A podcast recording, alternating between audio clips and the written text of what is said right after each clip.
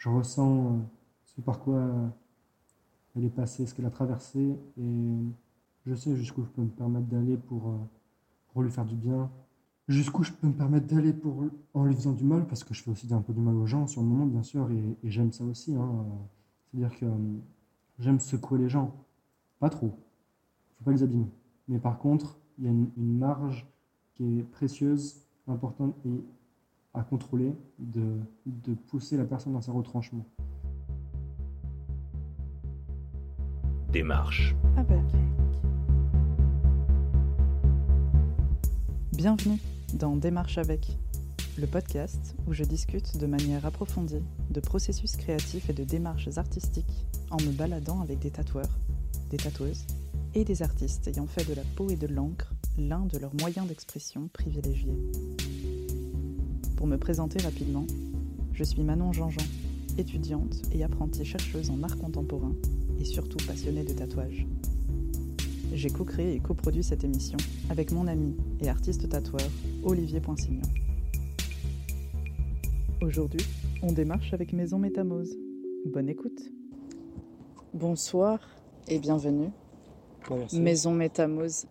Merci d'avoir accepté de, de participer à ce podcast. Avec plaisir. Là, on est sur un des toits de Montreuil. Un toit de squat, c'est ça? En vrai, je sais pas trop ce que c'est, mais c'est- je sais juste qu'ici on s'y sent bien. Parce que euh, on est libre de faire ce qu'on veut et qu'on peut respirer et, euh, et que les portes elles sont toujours ouvertes ici, quoi qu'on quoi qu'on veuille y faire.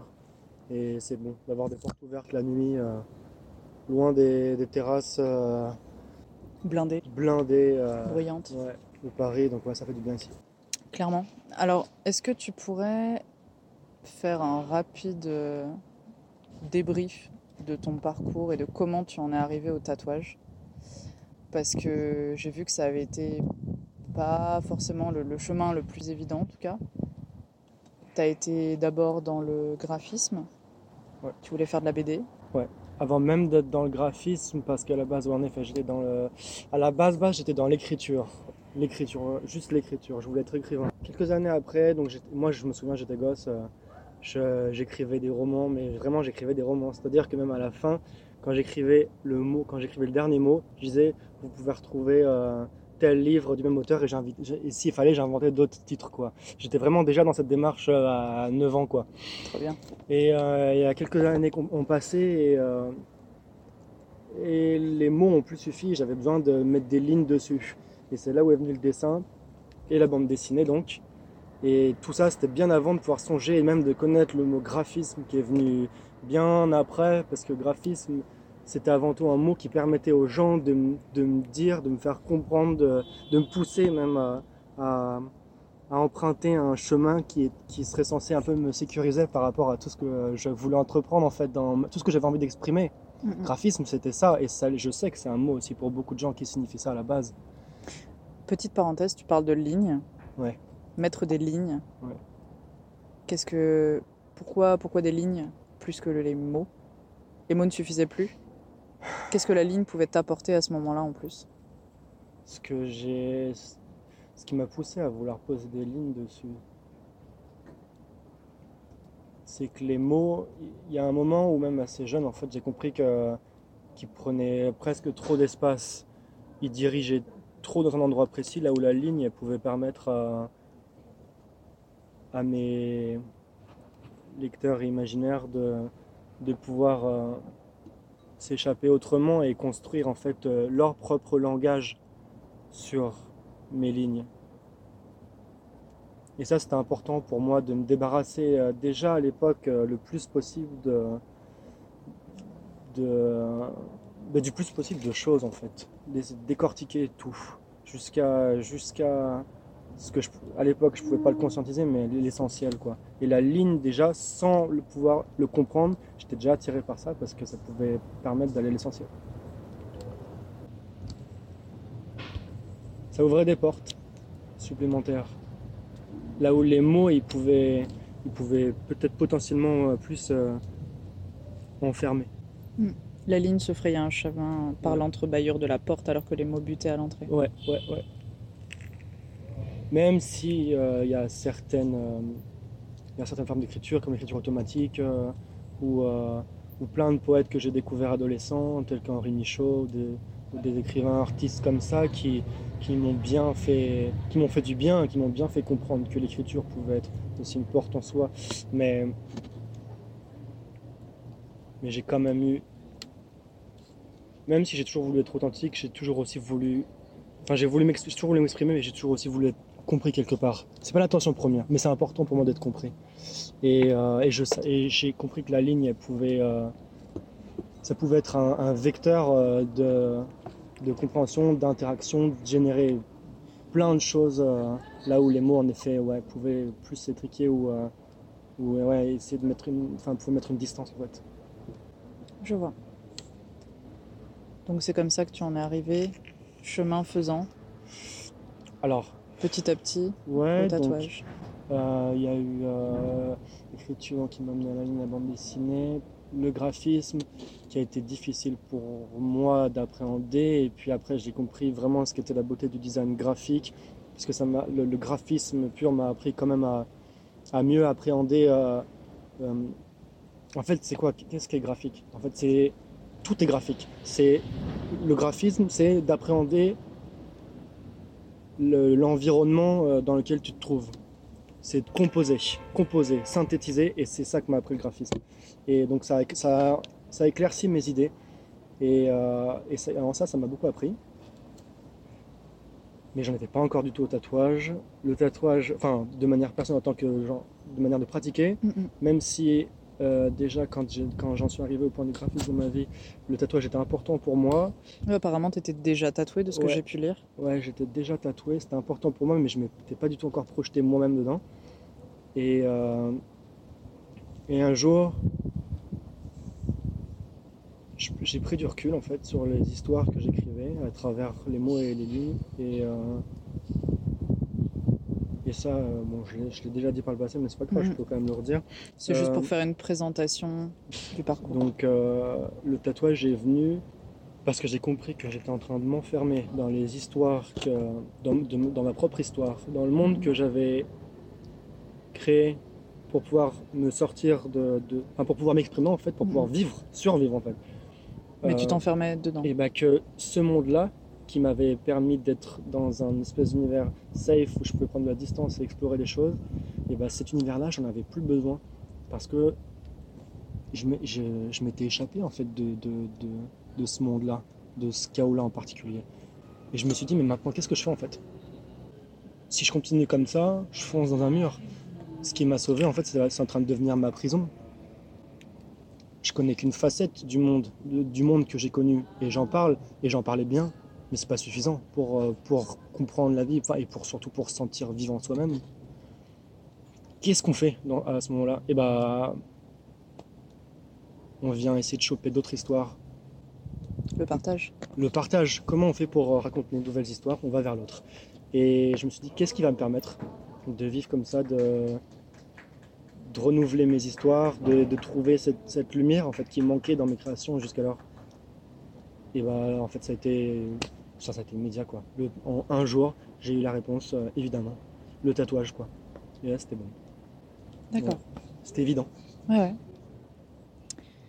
Et du coup, quel a été l'impact de ton parcours de vie personnel dans la nécessité de créer, de faire de l'art, ou tout simplement, ouais, juste créer.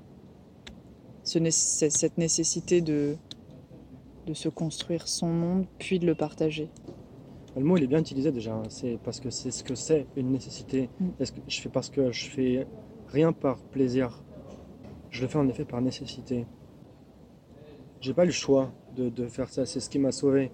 C'est ce qui a fait que je suis pas devenu fou. ou C'est ce qui fait que je me trouve pas derrière quelques barreaux qui soient. C'est une évidence aussi. euh. C'est ce pourquoi je suis là aujourd'hui et c'est ce pourquoi je me lève tous les matins en fait.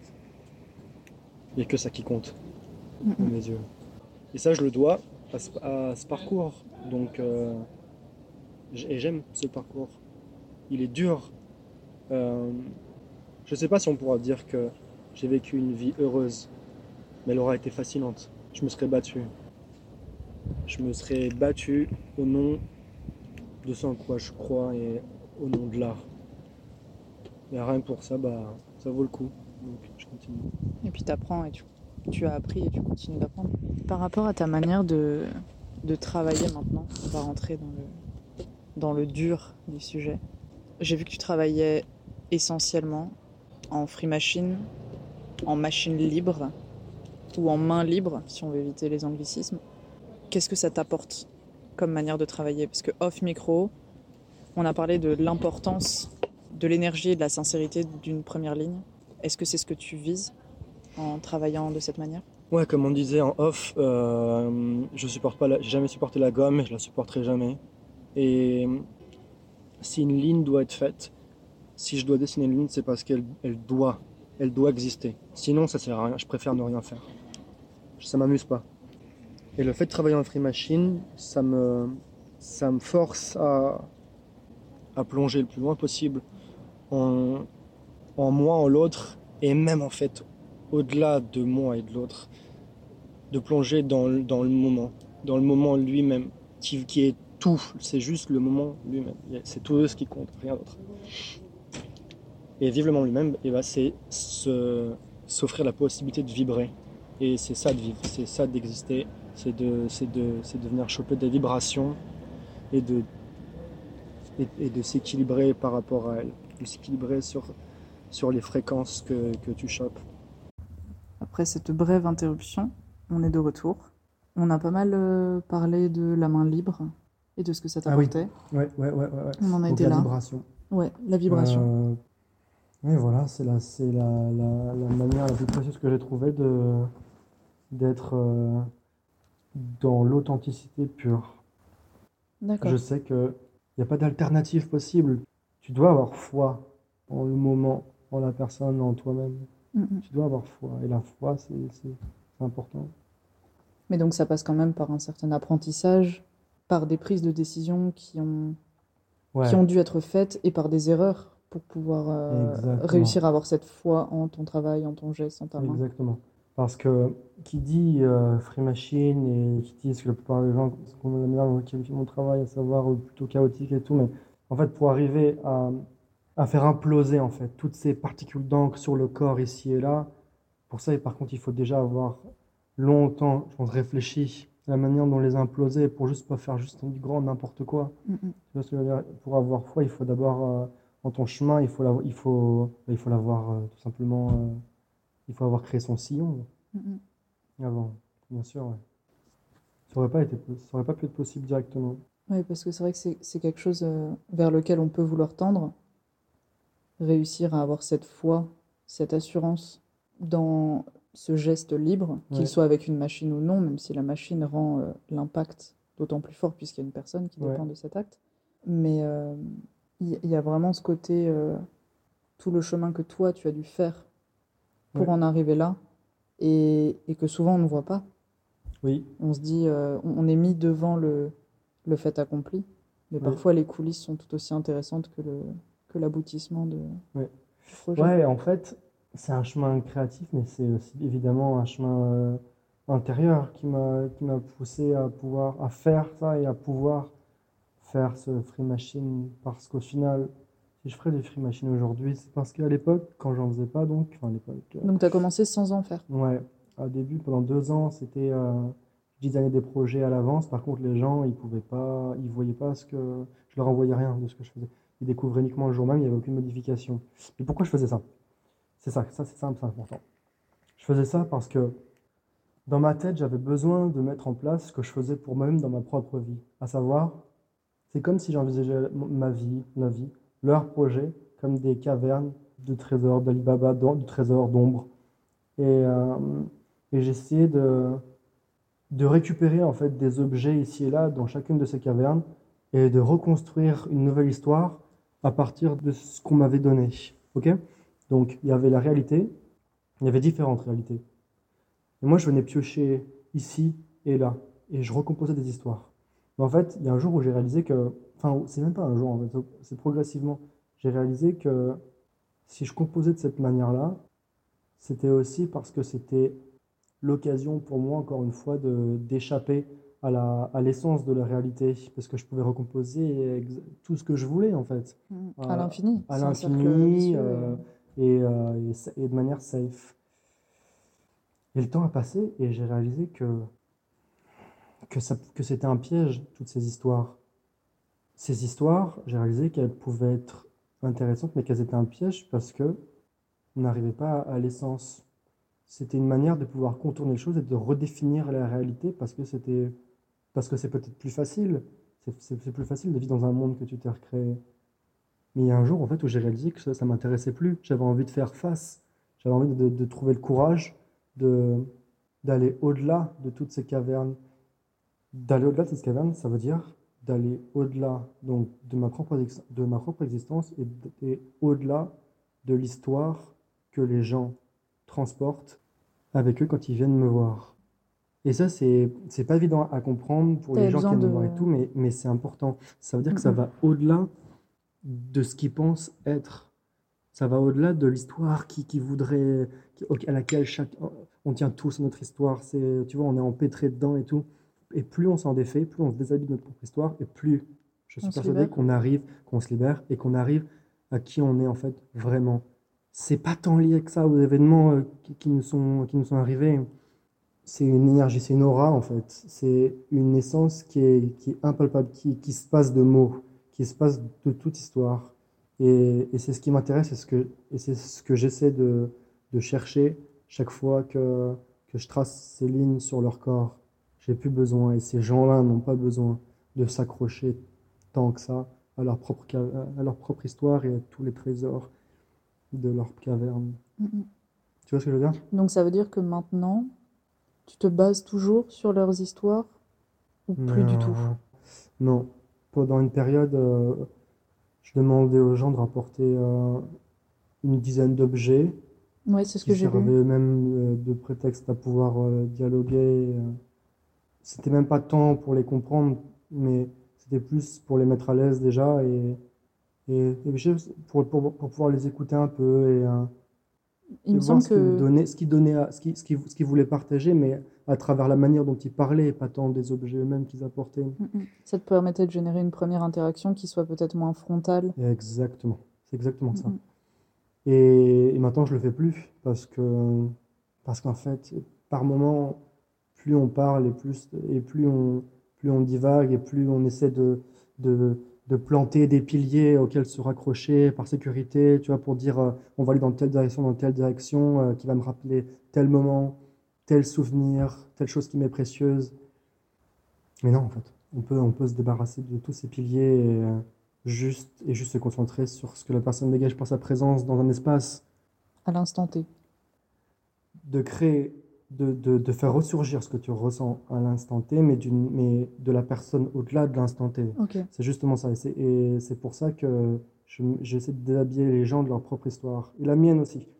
Euh, c'est justement quelque chose qui échappe à l'instant T. Alors par contre, évidemment, tu crées dans l'instant T. Donc, donc évidemment que ça va, que mon mood de- du moment, à un moment, il va forcément, j'espère le moins possible, mais impacter. Mais bon, c'est normal, après on est humain. tu T'es pas, pas une machine, quoi. Donc, Voilà. euh, Mais, mais on essaye justement de, de dépasser l'instant T, au même titre qu'on dé- essaie de dépasser l'histoire de chacun. mm. Parce que c'est un prétexte, un piège trop grand dans lequel on peut plonger pour pouvoir rester stock comme ça euh, sur ses, sur ses positions et, et qu'on veut affirmer sur son corps. Et ben non. Et ben non. On, on va essayer d'aller à l'encontre de ça. Ce qui est assez paradoxal, c'est que tu parles de, de se dégager de, de cette histoire dans, dans ce moment Mm. de création, donc de co-création. Mais d'un autre côté, c'est toute cette histoire qui a poussé la personne à aller à ta rencontre ce jour-là. Exactement. C'est le destin, c'est la, la foi elle-même de la personne, c'est ce qu'elle a, ce a vu en mon travail qui l'a poussé à se trouver ici. Et ensemble, on va essayer de dépasser tout ça. On va essayer de dépasser Mhm. la raison pour laquelle elle est venue me voir. On va essayer d'aller plus loin, en fait, de gratter, de plonger. C'est quoi les... Au-delà de, de- au-delà de, au-delà de nos repères, de nos, de notre, de ce qu'on a l'impression qui nous rend magique, euh, de ce qui nous fait rêver, au-delà de nos traumas. Je vois. C'est quoi les retours euh, les plus forts que tu as eus depuis que tu as enclenché cette démarche avec autrui? les retours qui t'ont le plus marqué, toi? Les retours qui me marquent le plus maintenant, c'est. C'est des retours en fait qui sont à l'image de ce qu'on essaie de faire. C'est-à-dire euh, que la personne, quand elle se découvre à la fin de la journée, euh, elle peut pas parler en fait. Et je suis même pas sûr qu'elle a envie de parler. C'est juste comme ça. Et, et elle a compris, on a compris. Et, et je le vois dans, les, dans, dans, dans, dans leurs yeux. Quoi. Mm. C'est Ça, ça c'est que j'ai retour. J'ai eu le, retour de, conversation. de Robinson que tu as tatoué il n'y a pas si longtemps que ça. Et qui justement, au début, se passait de mots.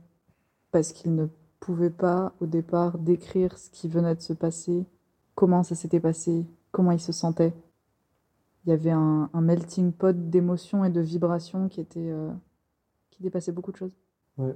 D'autant qu'avec lui, j'ai eu à cœur de, de désintégrer quelque chose qui, qui avait été précieux euh, pour lui et qui le continuera à l'être, fort probablement, à travers la ligne qu'il s'est auto-tatouée euh, à travers la main de, de Claire. Il avait une ligne, la ligne d'un parcours, une ligne forte. C'était bon pour lui. Et j'ai senti que moi, mon rôle à ce moment-là, de, enfin, au moment de notre rencontre, c'était de devenir euh, de venir la, la, la, la pulvériser. Pour lui montrer que, que s'il a besoin, il pourra toujours se rattacher à cette ligne, mais que, mais qu'au fond de lui, il ne faut pas qu'il oublie que, Qui pouvait en faire autre chose. qu'il peut en faire ce qu'il veut, qu'il Mhm. appartient à rien, même pas, même pas à lui-même. Et ça a été bon, ouais, de, de- d'avoir à pulvériser cette ligne tout en la, tout en la, en la respectant, bien sûr. Il fallait la respecter avant tout, cette ligne. Fallait, fallait réussir à, Oui, parce que pour resituer, il a une ligne qui, je crois, part euh, du, du pied. Ouais, une ligne Et qui, qui remonte, euh, sur tout son corps, ouais, ouais. jusque derrière l'oreille. Ouais, ouais, c'est pas juste une ligne de 3 cm Ouais. qu'on situe un peu Ouais, c'est une ligne qui, qui, qui circule sur, sur tout son corps. Il fallait avant tout, dans un premier temps, que, que j'apprenne, enfin, que je respecte, que je découvre cette ligne, que je la respecte. Dans un second temps, de, de, la, de pouvoir la provoquer. Mais donc, comment est-ce que tu fais pour accueillir chaque nouvel individu que tu vas rencontrer? Avec son bagage d'histoire? Est-ce que tu as une préparation avant? Parce que j'ai lu, du coup, euh, ce que j'ai pu trouver comme euh, article ou comme interview, mais j'ai vraiment la sensation de ce que tu me décris que ton processus a beaucoup évolué et que ce que tu disais il y a cinq ans n'est plus valable comme manière d'appréhender le, le corps et la personne que tu vas rencontrer et ce que tu vas provoquer par la suite. Donc, est-ce que tu as un dessin préparatoire avant? Est-ce que tu écris avant? Est-ce que tu fais quelque chose avant ce free machine ou pas? Est-ce que c'est directement du free machine ou tu vas dessiner à la main quand même avant? Si je dessine euh, avant d'ancrer directement la machine, Ouais. c'est parce que c'est parce que je sens une, une certaine fragilité chez la personne et que moi je veux mon rôle c'est de le rôle que je me suis donné en tout cas c'est de pousser les gens le plus loin possible dans leur retranchement, c'est de les pousser au-delà d'eux-mêmes, mais pas trop non plus parce que si je les pousse trop loin, je peux les abîmer. C'est pas l'objectif.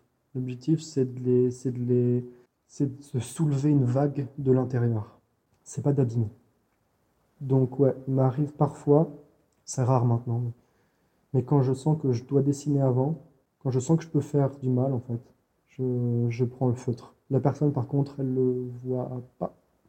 Comment tu fais pour qu'elle ne le voit pas? Elle a les yeux bandés Elle n'a ou- pas les yeux bandés. Euh, je lui bande pas les yeux. Par contre, je lui dis au début de la séance, euh, je lui demande de ne pas regarder. Il est arrivé euh, une ou deux fois que, genre quand j'allais boire un coup dans, dans- je sais pas, et que j'allais boire de l'eau et que, ou que j'allais fumer une clope et que je reviens, et que je vois la personne en train de regarder et qu'elle voit que je reviens et qu'elle est saisie, tu vois, et qu'elle Mhm. Prise sur le fait. prise sur le fait et ça me gêne. Et je dis à la personne, par contre, il faut juste pas oublier. Moi, j'ai dit ça, mais en fait, c'est parce que je pense que c'est c'est bon comme processus, comme processus, mais on n'est pas dans une, on n'est pas dans un processus scolaire. En fait, Mhm. euh, ça sert à rien de, de, de- n'aie pas peur. Il n'y a pas de triche. assume qu'il y a eu ce regard. et- Voilà, par si tu sens que tu as besoin de regarder, par contre, regarde, On- tu es maître quand même de ton, de ton corps, tu vois ce que je veux dire? Mhm. Moi, c'est c'est une opportunité en fait. J'ouvre une porte pour eux. Oui, ça peut être difficile de jouer le jeu à fond Mais bien, s'ils veulent et pas- de, de, de, perdre complètement ce contrôle. c'est euh, assez rare ça. quand même que les gens regardent parce que juste ils finissent par se parce qu'il y, a- une confiance en eux du coup en moi en le moment mais c'est arrivé une ou deux je crois que c'est arrivé deux fois là euh, où, ouais la personne a regardé euh, à son corps et après elle se sentait euh, elle sentait un malaise parce que je l'avais cramé sur le fait mais je lui dis mais regarde si tu as besoin regarde tu vois je- il y a personne qui va t'engueuler en fait soit soit Mm, mm, mm. Sois aligné avec toi-même. Sois juste aligné. Si on a besoin à ce moment-là, si tu peux plus supporter ça, f- ben, fais ce que tu as à faire. Mhm. Après, le, le, le tatoueur ou la tatoueuse reste quand même euh, une figure d'autorité. Et je pense qu'il peut y avoir comme une... euh, Ouais, une figure d'autorité, bien sûr, je vois ce que tu veux dire. Après, j'essaie quand même de. Ça peut sembler. Enfin, ça pourrait sembler pour euh, quelqu'un qui qui n'est pas dans ce milieu ou qui n'est pas du tout au fait de ce genre de, de- de- d'expérimentation, euh, ce qui pourrait sembler qu'en effet, une figure d'autorité, ne serait-ce que par le fait que je fasse ce que je veux et que la personne euh, bah, se laisse complètement aller. En l'occurrence, ça me tient à cœur. Je travaille quand même euh, avant que la personne arrive et quand la personne arrive, je- j'essaie d'ins- d'instaurer un cadre dans lequel je fais comprendre à la personne qu'il n'y a, il n'y a pas ce rapport d'autorité, que la personne est là avant tout pour elle-même, tu vois, et euh, je sais pas. En tout cas, c'est important pour moi de, de détruire cette figure de- d'autorité. ouais, tu fais en sorte en tout cas de, de, La de personne ne est là, ouais, pas l'être. ouais, c'est ça, la personne est là, elle est- on est tous les deux là au final pour la, pour la personne, Et pour lui offrir ce moment mm. Voilà, moi je suis un précis qui vient refléter des choses souvent enfouies chez la personne, des choses dont les gens ont conscience ou souvent n'ont pas encore conscience et dont ils auront conscience plus tard en se regardant à nouveau dans le miroir et en, voyant, en découvrant ce qui se passe au-delà de ces lignes. Autorité, je sais pas.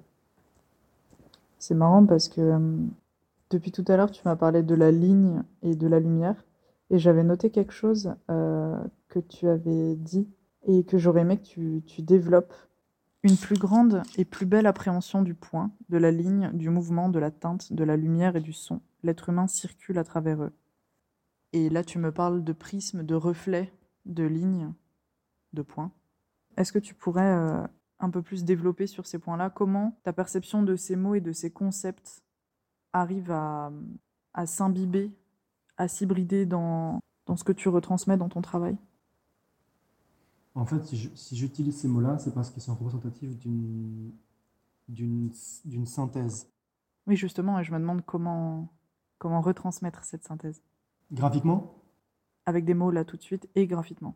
Comment là, tu peux me, le retr- me retransmettre cette synthèse que là tu as faite avec des mots, puisque c'est une phrase. Mais avec des mots, comment est-ce que tu peux m'expliquer cette synthèse graphique, si tu peux l'expliquer? Parce qu'on en parlait tout à l'heure, parfois de certaines difficultés à retransmettre des choses qui paraissent évidentes. Je pourrais essayer de te donner une réponse, euh, je pourrais essayer de te répondre, mais ce serait alambiqué et ce Mhm. serait surtout faux. Parce qu'au final, si je parle de, du point, de la ligne, du son et de la lumière, c'est précisément parce que tous ces éléments, enfin, l'appréhension de tous ces éléments en symbiose, euh, ce charme absolu que tu peux atteindre en les faisant se côtoyer sur le moment, c'est parce qu'ils permettent en soi de raconter une histoire et de, donner des réponses qu'on ne pourrait pas donner euh, à, à travers quelques débats qui soient. J'ai pas de réponse à donner parce qu'en fait, si je te réponds, si je réponds à cette question, je trahis l'essence de ce pourquoi je le fais, ce pourquoi j'ai essayé de mettre autant. C'est une cœur. hybridation de, de ressenti, de perception, Oui, voilà. de mélange, d'hybridation des sens et de la pensée qui du coup ne peut pas se retransmettre par des mots. Est-ce que j'ai bien compris ce que tu veux me dire? Si j'essaie de, de- d'incarner ce, ce- ces visions, cette, cette façon de, de- de créer et en fait juste d'être, bah, en fait je, je mens. tu vois. Oui, parce que là, c'est vraiment une question de, de sens. C'est ça, Et c'est de penser. essence et il y a des choses Et, que je euh, peux, que, dont je pourrais parler pendant trois heures, et des choses qui, auxquelles il faut, au contraire, euh, qu'il faut pas essayer de, de, de, de décortiquer ou, ou- enfin au contraire même, ce serait pas décortiquer, ce serait habillé en fait. Je- je- en fait, Oui. si je veux- si j'essayais absolument de répondre à cette question, j'essaierai à tout prix d'habiller avec des mots euh, toutes ces choses qui, au contraire, ont besoin, ont besoin de, ont besoin de s'évader, quoi, de Mhm. d'échapper à, à ce à quoi on est régi tous les jours. On est régi en permanence par des, par des, par des mots, des lois, euh, des conversations, des débats qui, qui nous font prendre tel ou tel chemin et on a toujours l'impression de d'osciller sur un chemin ou un autre. Et, euh, et non, en fait, il y a- je pense qu'il y a des moments où, euh, où tu peux réussir à échapper à, à, à- à ce, à ce système, tu vois, de, De pensée, de pensée, de, définition des choses. Mais justement, effectivement, je, je comprends mieux. En tout cas, euh, j'espère que s'il y a au moins une personne qui nous écoute, elle, elle, elle aura compris aussi. Mais euh, c'est vraiment ce, cette phrase, du coup, c'est- c'est une osmose des perceptions et de la pensée qui, du coup, ne peut pas être traduite autrement que par un ressenti. C'est la vie elle-même. C'est de, c'est de, c'est de ressentir profondément qu'est-ce que ça veut dire exister et, et, et se nourrir de, de, de toutes ces vibrations que la vie peut nous apporter. Moi, c'est Vivre. par rapport à, aux supports sur lesquels tu évolues. Est-ce que il t'arrive toujours de, de créer sur papier? Parce que là, c'est vrai que je suis venue te rencontrer en tant que tatoueur, entre autres. Je sais que tu écris aussi. Ouais, j'écris- Et je me demande quels sont tes supports? À vrai dire, pour être honnête, j'y touche plus trop au papier. Mhm. Euh, de- enfin, en tant que, que créateur, parce que Ouais. j'ai toujours cette affection et je le vois toujours du papier, de l'odeur du papier, d'un livre que, que j'ouvre selon qu'il soit, qui, qui vient, qu'il soit, qu'il ait été imprimé euh, dans l'année ou, euh, ou qui date euh, des années 50. Bref, j'ai toujours cette, euh, cet amour du papier, mais par contre, euh, dans l'acte de créer, je pense que, et là, je vais. Je sais qu'Olivier Olivier Poinsignon, euh, je crois qu'il a, a déjà écrit un article dessus. Je sais plus, en tout cas, on a déjà parlé du fait que c'est vrai que bah, temps il passe et, et c'est si puissant et magique et unique en fait d'appréhender euh, un support euh, à travers le vivant que c'est vrai que ça, ça peut sembler difficile ouais, après de revenir à, sur, sur cette surface qu'est le papier. Non, de- en tout cas, j'y touche, euh, j'y- touche plus là. Euh, soit c'est sur humaine ou, si- ou à travers le son ou, euh, ou dans ma tête. Mais il Comme- faut que je matérialise autrement que sur le papier maintenant. J'ai aussi, c'est aussi que j'ai beaucoup utilisé, j'ai beaucoup gratté de papier quoi, de mes 5 ans à mes, à mes 20 ans. Et, et pour le coup, c'était mon support premier, c'était ce que j'avais de plus précieux, le papier. J'ai bien composé avec. Et là maintenant, j'ai besoin de lui donner une forme, j'ai besoin de lui donner du volume, de le travailler dans l'espace. Je peux plus maintenant rester sur cette, Mhm. sur cette planitude. J'y arrive plus. J'y arrive plus. Mais cela dit, j'ai quand même un projet euh, de, de roman graphique euh, qui, parle, qui s'appellerait Vrombisma, où j'ai envie de faire un pavé, un gros pavé de nombreuses pages qui parlerait de, de rien. Et là, le papier, ça- ce sera le, le médium parfait pour le coup. J'ai envie de parler de rien, mais j'ai envie de parler de rien avec beauté. Et pour parler du rien avec beauté, il faut déjà être très très bien euh, aligné avec soi-même psychologiquement, parce que sinon tu parles d'une certaine forme de... Enfin, j'ai pas envie que ça devienne nihiliste. Mhm. Ouais. Je veux parler du, du rien euh, créateur, du rien libérateur, pas du rien d'aspiration, euh, de non-être. Mhm. Et le papier sera bon pour ça. Mais c'est pas un rien en négation. C'est pas un rien en négation. Non. D'accord. Pour parler vraiment purement outils techniques, euh, est-ce que tu as des machines de prédilection Et est-ce que c'est un choix ou On pas parle de machine dermographe? Ouais, le dermographe, pardon. Ben, c'est vrai que euh, j'ai beaucoup apprécié au cours des premières années d'utiliser ces, des vieilles machines allemandes, euh, Mickey Sharps, etc., euh, qui tapent fort, très bruyantes. J'aime ça, c'est presque érotique en fait. Tu vois, Mhm. souffle, bruit, euh, c'est assez fascinant.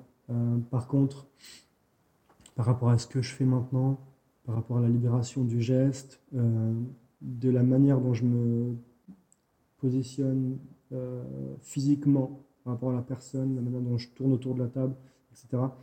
Euh, oui, en effet, euh, toutes ces, toutes ces peines de chez Cheyenne, les Chinook et tout, euh, en effet, ils, m'ont permis de, de vraiment de me libérer, quoi. Encore Libérer le plus geste. de libérer le geste, que ce soit avec le pen et encore plus avec euh, toutes ces nouvelles technologies de, bah, ça c'est Olivier justement qui m'a fait découvrir euh, d'alimentation euh, en bracelet accroché autour du bras. C'est juste parfait pour ce genre de, Et en plus, ça, ça, de ré- performance. ça répartit le poids. ah ouais, c'est- trop bon. En plus, j'ai vu que là récemment, ils ont. Euh, Cheyenne a sorti son pen avec, euh, bah, euh, avec son alimentation euh, directement euh, intégrée à l'intérieur. euh, donc là, c'est c'est encore plus fou, quoi. Quand tu parles de gestes, quelle importance est-ce qu'il a? Quelle place il prend dans ton projet et dans, dans les fameuses lignes dont on parlait? Je sais qu'il y a beaucoup de tatoueurs qui, euh, par rapport au respect du corps, de la manière dont, dont ils ont appris, la manière dont ils, ils conçoivent la, la création de la ligne, dans le temps, etc., dans la durée du temps aussi de l'acte lui-même, qui est euh, comme aussi Cy Wilson, des mecs comme ça qui travaillent la ligne euh, en, en aller et retour, et ils progressent lentement comme ça sur le corps. Euh, moi, je peux absolument pas travailler comme ça, ça ne m'intéresse pas d'ailleurs.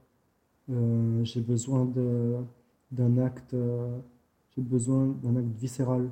Donc, j'enfonce fort et, et les lignes que je trace, elles sont en one shot et j'avance euh, assez rapidement sur la peau. euh.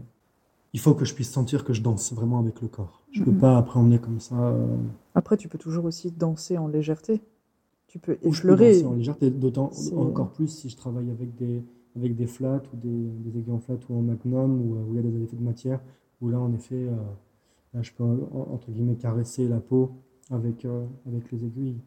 Mais si, mais si on parle de lignes pures, euh, à vraiment gravées dans, dans la chair, euh, avec voilà un, un ranch et des rangs 15 et, euh, et là ouais, là ça va être viscéral et je veux vraiment. Tu danses avec des fort. appuis bien ancrés. Ah ouais.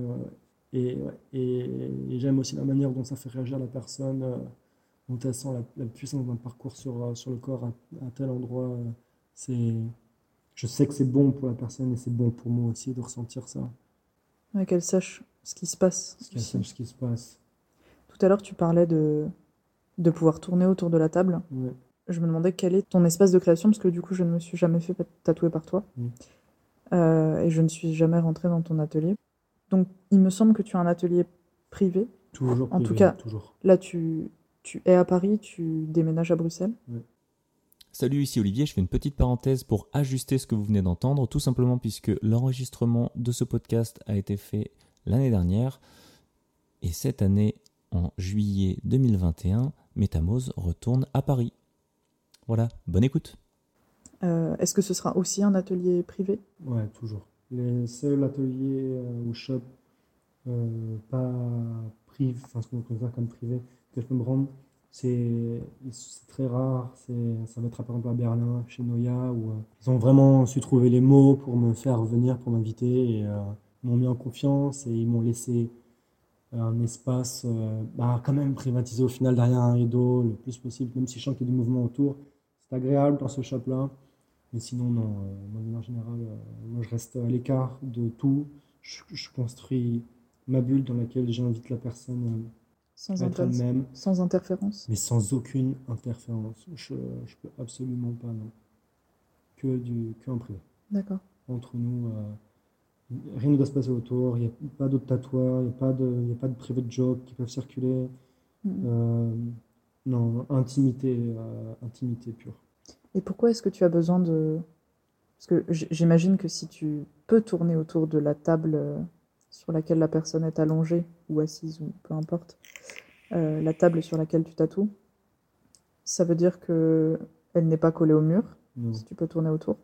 Pourquoi est-ce que tu as besoin de tourner autour du, du corps de la personne? Qu'est-ce que Ouais. ça apporte Déjà, il faut savoir que la plupart du temps, bon, toi tu le sais, mais la plupart du temps, euh, les gens, ils, ils acceptent, enfin, c'est pas qu'ils acceptent en fait, c'est qu'ils sont prêts à se faire tatouer sur tout le corps. Mhm. Donc du coup, bah, qui dit tourner, dit pouvoir graviter sur, sur l'ensemble de leur être physique. Et c'est important pour moi de ne pas rester sur une zone en particulier parce que bah, quand tu es dans, dans l'acte, dans le geste de créer, bah, tu pourrais avoir tendance à pouvoir insister sur une zone.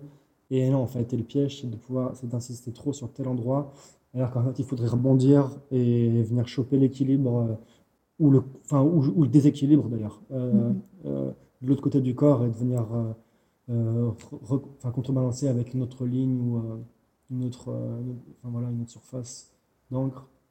Et il faut rester en mouvement sur le corps pour pas. Le but, c'est pas de recouvrir euh, les, les gens de- d'encre, mais c'est de, de révéler des choses qui sont, qui sont cachées, dont on n'a pas encore assez conscience. Et, et pour ça, il faut aller chercher ici et là, et, et rester le moins possible sur, ces, sur, sur des appuis qui te feraient prendre des repères euh, sur tel angle du corps, euh, tel avant-bras qui ferait bien, tu te dis, ah, putain, c'est vrai, euh, là, il y a un mouvement à, à continuer, on va passer deux heures là-dessus et tout. Non, non, ça m'intéresse pas. Il faut, il faut bouger. Il faut rester en mouvement et il faut Faut que ça se ressente aussi dans l'acte et dans la marque qui restera de, de, cette, bah, de ces mouvements en fait. Fluide comme l'air et avoir le, la vision d'ensemble. La vision d'ensemble, exactement. Sinon, ce serait comme, si je peux essayer de faire une métaphore, ce serait presque comme euh, prendre une feuille A4, mais cacher euh, les trois quarts avec un support scotché qui fait qu'on ne pourrait déplacer la feuille et qu'on n'aurait aucune idée de comment poursuivre. euh, Exactement. Le Mais en fait, dessin. tu aurais même pu dire, ce serait même resté sur une feuille 4 et, et c'était déjà ça. Ouais. Tu vois ce que je veux ouais, dire? Et déjà, c'était ça. Même à 5, si on poussait le truc. Ouais. D'accord.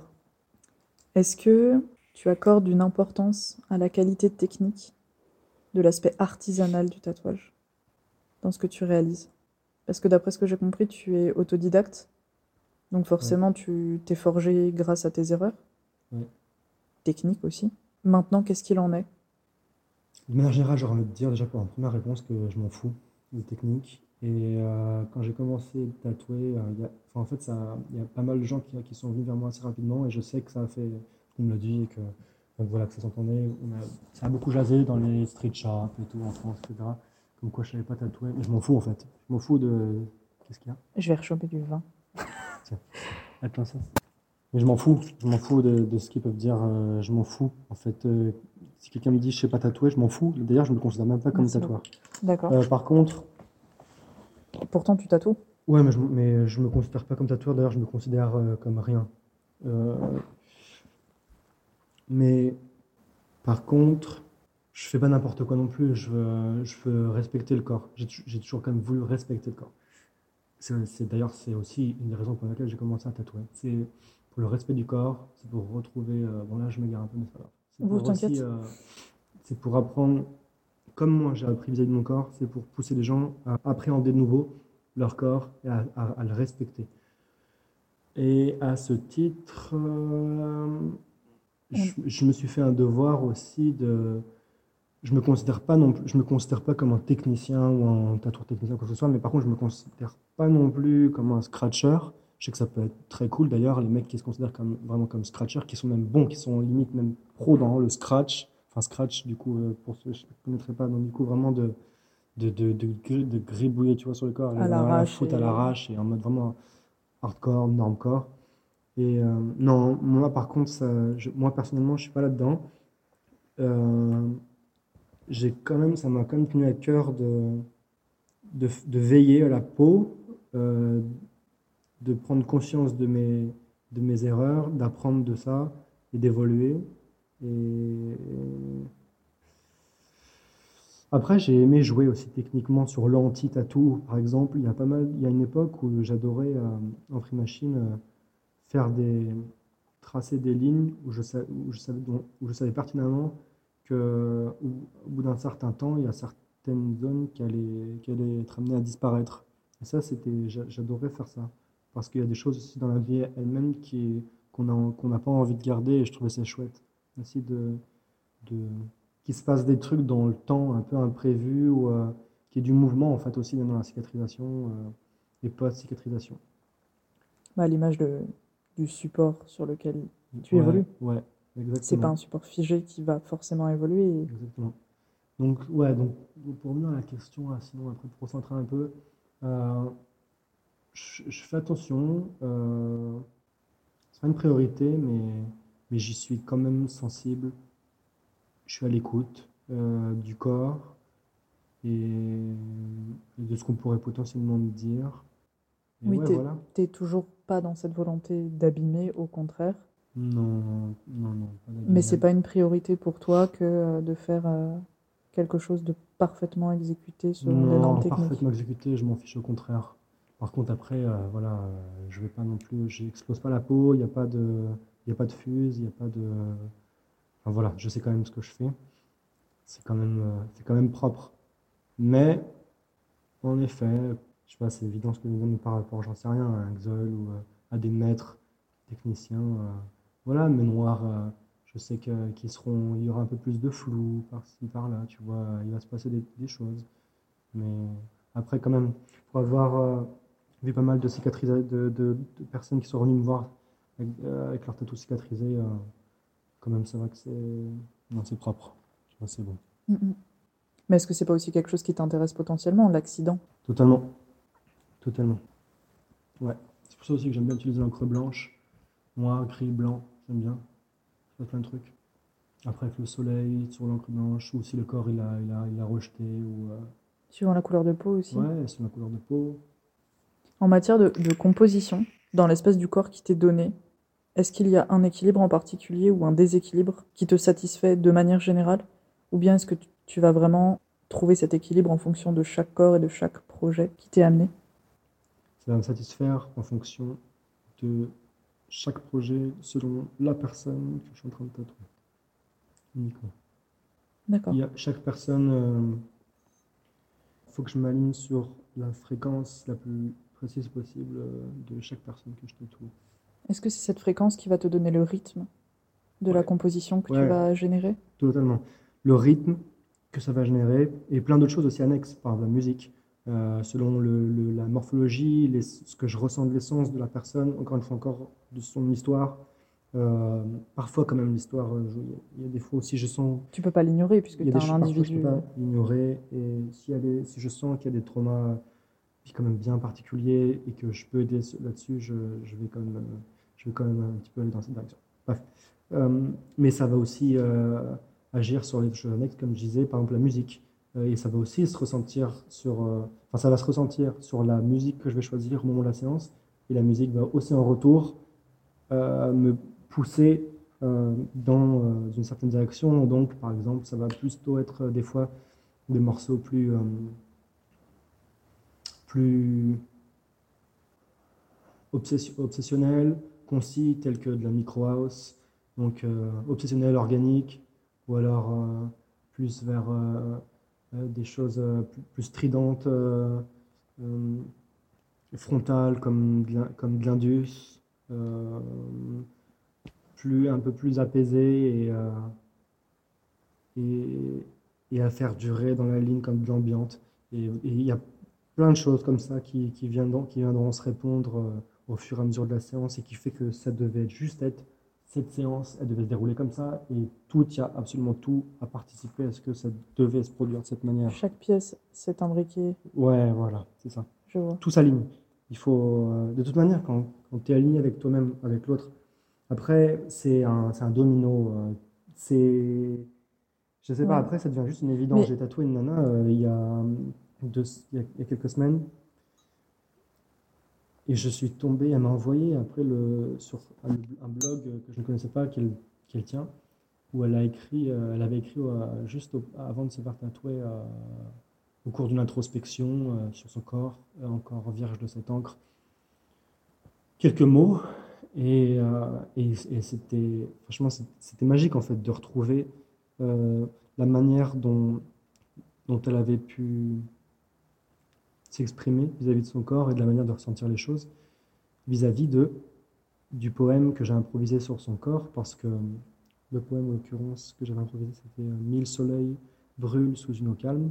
J'ai longuement pour le coup hésité euh, sur euh, l'utilisation du mot brûler parce que bah, ça peut avoir une connotation difficile la Mhm. brûlure et j'avais vraiment hésité donc j'ai pris le temps de réfléchir à si ça lui ferait vraiment du bien ou pas. J'ai décidé que oui, qu'il fallait. Il est parfait des prises de risque. Et, j'ai pris, et je me suis dit, ce risque, il faut le prendre. Parce que euh, ça va pouvoir l'emmener à accepter aussi euh, une facette de explorer une facette de sa vie qui sera plus difficile mais riche et quand j'ai quand je suis tombé sur son blog j'ai lu que qu'elle parlait de- d'embrasser la vie euh, la brûlure de la vie euh, et je me suis dit bien sûr mais c'est évident en fait c'est les choses se- s'alignent quand t'es je sais pas quand Quand Quand tu te disposes comme étant récepteur Ouais, mais quand tu as eu la bonne sensibilité, euh, aux bonnes fréquences, euh, voilà. Mm, mm. Ça me fait penser à ce que tu disais tout à l'heure aussi. Parce que tu parlais de déclencher une vague chez les gens, mais j'ai l'impression que c'est limite plus, tu vas déclencher la vibration qui va déclencher une série de vagues. Totalement. Et que ça qui m'intéresse. C'est juste, euh, franchement, c'est juste euh, du, du mouvement et déclencher des, vagues. Et comment est-ce que. C'est tout ce qui m'intéresse dans la vie. comment est-ce que tu captes ces fréquences? Est-ce que tu te mets dans une, euh, une situation particulière? Est-ce que tu te prépares avant à être capable de recevoir ces fréquences? Est-ce qu'il y a des moments où tu n'es plus capable? Quand je- il y a des moments où je suis plus capable. Et dans ces moments-là, du coup, j'arrête de tatouer, je, je ferme mon, mon agenda. Et je, je me, re- je me replie dans, dans mes strates à moi et je deal avec. Et quand je suis prêt, j'y retourne. Et sinon, comment je fais pour les ressentir? Je sais pas. C'est, c'est un truc que, c'est un truc que j'ai pas choisi, je crois.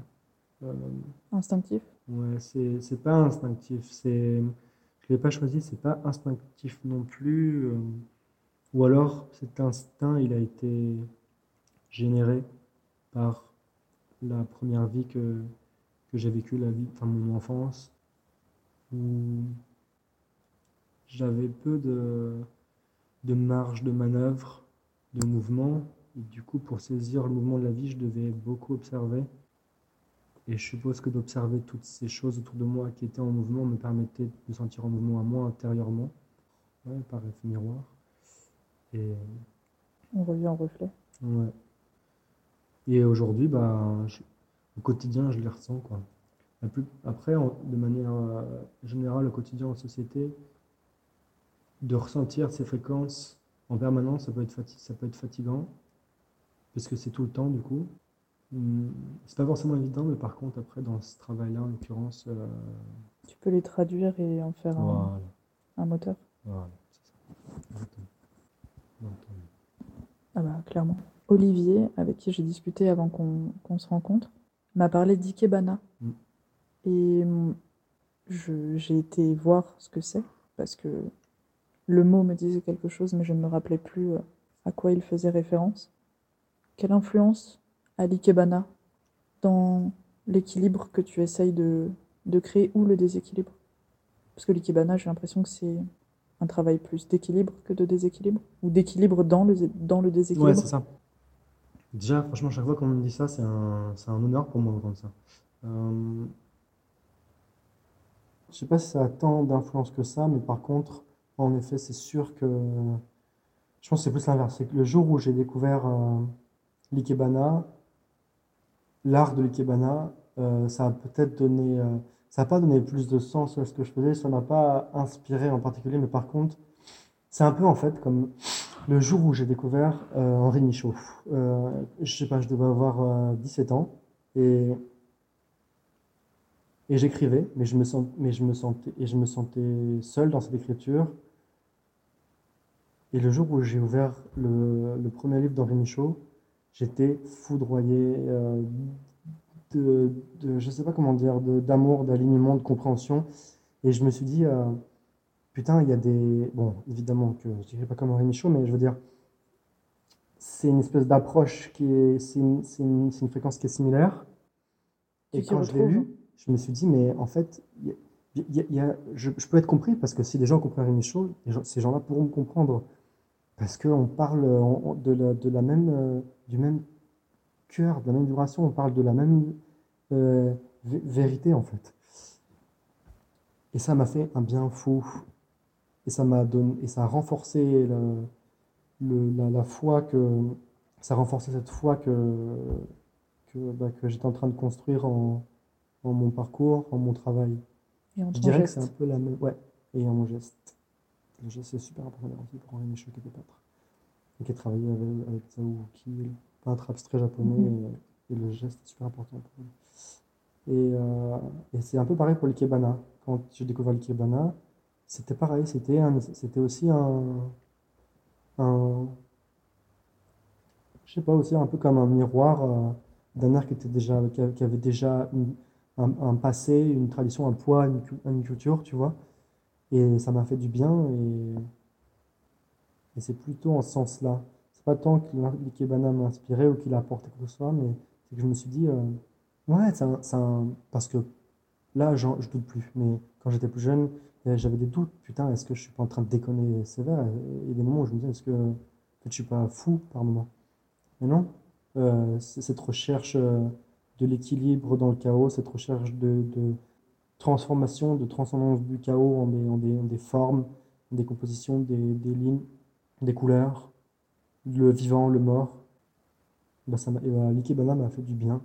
Et, et ça a renforcé ce, ce- cette envie de, de générer des, des choses. C'est ça que l'ikebana a apporté. D'accord. Quand tu parles de, de musique, est-ce que tu te considères comme un compositeur? On en parlait tout à l'heure en off, mais hum, je te disais que j'étais retombée sur euh, Scheherazade de Sergio Topi Oui. et, et que lui-même se considérait comme tel. Toi, quelle est ton, ta perception de ce terme par rapport à ton travail et de tes différents supports d'expression, puisque tu travailles aussi la musique et l'écriture aussi sous la forme de la poésie? Ça va être la même réponse que tout à l'heure par rapport à tatoueur. Et je me considère pas plus compositeur que tatoueur, je me considère rien. Euh, je, me je me considère rien, de rien. Euh, mais d'un rien, comme on disait tout à l'heure, qui est Constructif. constructif. Un rien qui a qui te permet de générer des choses. Ouais, un rien qui a une beauté. Je ne me pose pas la question d'être tatoueur, euh, d'être compositeur ou quoi. Je, je veux juste dans ma vie essayer des trucs. Et dans la vie, c'est juste ça, je pense qu'il faut faire, c'est essayer des trucs. Il y a, je, je me faisais ramener en taxi cette nuit euh, par un mec et il me demandait ce que je faisais dans ma vie. Et je lui ai répondu euh, différentes choses que je pouvais faire. Il m'a dit Ah, ouais, ouais, je vois, c'est génial, tu dois, tu dois être jeune. euh, et tu verras qu'en en vieillissant, euh, tu, tu comprendras qu'il y aura un truc en particulier dans lequel il faudra aller et tu le développeras à fond. Euh. mais c'est bien, profites-en maintenant. Je n'ai pas répondu parce que ça ne servait, à- rien. Et puis que je n'avais pas envie de nourrir ce débat. Mais en fait, non, pas du tout. Euh, je vais jamais me spécialiser dans rien parce que j'en ai rien à foutre. Euh, la vie, c'est. La, la société veut te faire croire que, que c'est important de se spécialiser dans quelque chose, de montrer que. En plus, on a peur des. Comment on appelle ça Des, des trousseaux de clés, je sais plus quoi, des couteaux suisses, voilà. Ah oui, Ou, euh, tu, parce que ça veut dire que d'explorer toutes ces choses euh, fait que finalement tu n'es rien en particulier, bah tant mieux. Et ben moi je préfère mille fois être considéré comme rien en particulier, parce qu'être rien en particulier, c'est pouvoir te donner la possibilité d'explorer des trucs. Et la vie, c'est que ça. C'est même pas de réussir, c'est même pas de, c'est même pas d'achever quelque chose, c'est même pas d'achever une réflexion ou un, un projet, une œuvre, un parcours, un destin, une profession. Euh, parce qu'il n'y a pas d'achèvement un possible. fantasme. Non, c'est d'essayer de faire des trucs. C'est tout. De d'essayer de faire des trucs et de créer des vagues du mouvement pour soi et pour les autres. C'est tout. Comment, C'est comment est-ce que tu te diriges dans ces cas-là vers ce qui te donne envie de, d'explorer? Euh, Est-ce que tu suis tes envies? Parce que tu me disais tout à l'heure que tu ne prenais pas plaisir particulier, que c'était une nécessité. Donc comment tu ressens cette nécessité-là? Le besoin d'aller explorer la autre vie, elle chose? C'est-à-dire par exemple que j'avais fini ce roman, euh, Le deuil des nénuphars, euh, l'année dernière. J'approchais de la fin, parce que je me demandais, euh, je paniquais un petit peu, euh, j'avais peur de, de me trouver dans le mauvais side du rien, du vide, et, et de sombrer dans mes mauvais côtés. Et je me demandais bien ce que j'allais pouvoir faire. Et la vie, encore une fois, comme d'habitude, parce que c'est pas que pour moi, d'ailleurs, c'est pour tout le monde. J'aimerais bien venir après si je m'en souviens. Je suis pas trop bourré. Euh, J'essaierai d'y revenir. euh, oui, par rapport au choix. la, sa responsabilité, le choix de faire des choses. Qu'est-ce que je vais pouvoir faire? Et eh ben, la vie, elle te, elle te pousse à faire des choses. Et là, en l'occurrence, euh, ma mère euh, s'est suicidée et, et ça m'a et du coup, bah, à travers cette, au travers de cette situation, la vie m'a dit en gros, bah, ça, c'est un truc, tu pourras pas l'exprimer à travers le tatouage parce que tu pourras te permettre de, de tu pourrais même pas réussir à trouver comment exprimer. Et c'est pas du tout l'intérêt de, de, ce que je fais sur les gens. J'avais déjà, exprimé, j'avais déjà exprimé certains trucs par rapport à ma mère dans ce roman, mais c'était plus suffisant. Je me suis dit, il va falloir que je dise de nouvelles choses à travers notre médium. Et c'est là où j'en suis arrivé à faire de la musique, alors qu'auparavant, j'avais jamais songé à en faire. Ça m'intéressait. Je m'étais juste pas posé la question. Et maintenant, ben, j'y suis jour et nuit et c'est un nouveau projet qui, tient une place centrale. Et ce projet, l'essence de ce projet à la base, c'est de pouvoir explorer ma mère et le monde des ombres. Après, s'il faut, et ce sera tant mieux, ben, ça m'emmènera faire d'autres chemins, mais pour l'instant, c'est ça. C'est de traduire le monde de l'ombre à travers ma mère. C'est toutes ces situations comme ça dont on peut toujours tirer le meilleur que ça va rediriger vers une nouvelle, un nouveau projet ou vers un nouveau médium d'expression. Et la vie, elle n'a de cesse de pouvoir nous emmener vers de nouvelles choses. Il faut juste être à l'écoute. Mais ça suffit pas d'être à l'écoute parce que tu peux être à l'écoute, mais après, il ne se passe rien. Il faut avoir le courage. Il faut pas avoir peur. Il faut affronter ses peurs et avoir le courage de le faire. Et ça, tout le monde peut le faire. J'ai eu un débat euh, la nuit dernière avec une amie j'ai maintenu et je maintiendrai toujours qu'on a tous le choix, peu importe d'où on vient, notre putain de entre guillemets statut social de merde ou quoi que ce soit, ou euh, t'as grandi ou, euh, ou n'importe. Tout ça n'a aucun poids dans le fait qu'on est tous responsables de ce qu'on fait, qu'on peut en tirer ce qu'on veut. On a le choix. On a le choix de pouvoir être dans la résilience, de pouvoir quitter son job, de pouvoir euh, un job dans lequel tu te sens pas bien, après avoir été à l'écoute, de pouvoir agir, même si évidemment c'est plus dur, après, ça, c'est un, ça, ça appartient à chacun de pouvoir savoir si tu veux vivre une vie difficile, mais de vivre la vie que tu veux vraiment avoir avec du, le sens que tu vas y mettre dedans, ou alors, et eh ben de juste de, de, de suivre le, cours des choses, qui est pas, ça dépend de chacun, mais de, de suivre le cours des choses euh, plus lentement et de te laisser guider tranquillement jusqu'à jusqu'à la fin. On peut tous, on a tous le choix de faire des choses. Après, il y a, y a sûrement le degré de, de conscience qui entre en jeu. Degré de conscience Du choix, justement, qui s'offre à toi. C'est vrai. D'ailleurs, en parlant de ça, quand je tombe sur des gens où je sens qu'il peut y avoir une conscience, euh, où je sens une conscience qui peut émerger, mais pas dans un milieu qui peut le favoriser et où ça va être vraiment difficile, et eh ben, on en revient à ce qu'on disait en off tout à l'heure. Le, le, à quel point c'est précieux et le pouvoir d'une main tendue. Mm. Euh, et c'est là où on peut tendre une main. Et je m'en suis rendu compte en, en allant saluer ma famille d'accueil, en passant un peu de temps avec eux que j'avais vu depuis 10 ans, et en, en, redécouvrant tous les nouveaux enfants qui, qui, après moi, ont été placés chez eux. Et il y a une, une, jeune fille qui m'a touché euh, parce que je sens, je sens un potentiel fort en elle mais beaucoup trop empêtrée dans, dans toutes les strates merdiques de son existence. Et, j'ai senti que pour elle, ça allait, elle allait jamais s'en sortir. Et, et, je sais que ça peut dépendre que d'une personne. À certains moments, il y a des virages où juste il faut tendre une main. Au bon moment. Au bon moment. Je lui ai tendu la main. Je sais qu'elle l'a compris. En, grandissant, je verrai si elle la prend ou si elle prend d'autres mains. Mais il y a un moment, par contre, où ça sera uniquement de son ressort, de sa responsabilité. Il y a un moment où, pourra, il y a un moment où on ne peut plus en vouloir à, qui que ce soit, aucune situation, aucun cadre de, vie dans lequel tu as pu naître, grandir, évoluer.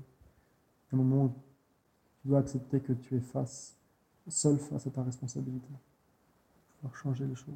À toi-même. Oui. Le reflet. À toi-même. Je me demandais aussi, et alors là, on n'a rien à voir au niveau euh, chemin de vie. Bon, tout est question de choix, hein, clairement. Euh. Là, l'objectif, c'est de, questionner tes choix et d'essayer de, les, de mettre des mots quand il est possible de le faire. Et là, c'est une spéciale dédicace à, Olivier, quelle place fais-tu au hors-champ, au non-dit et au silence? Et aussi, une question qui se rapporte au silence. Je me demandais quel a été l'impact de John Cage pour toi Parce que j'ai pu voir que tu lui faisais certains clins d'œil. Ah, j'en ai parlé Je me souviens pas. Euh, non, t'en as parlé Ah. pas ouvertement. Tu as, tu as écrit dans l'interview de Ink Cage, il me semble que tu as écrit les 4 minutes euh, 33, si je ne m'abuse. Et, et ça a éveillé de, de vieux souvenirs euh, par rapport à ça. Et je me suis demandé du coup quelle avait été, parce que tu ne l'as pas mentionné. Hmm. Et je ne l'ai pas lu dans. J'ai pas pu tout lire concrètement, puisque là tout s'est fait euh, à la dernière minute. Mais quelle a été son importance? Et je reviendrai après au reste.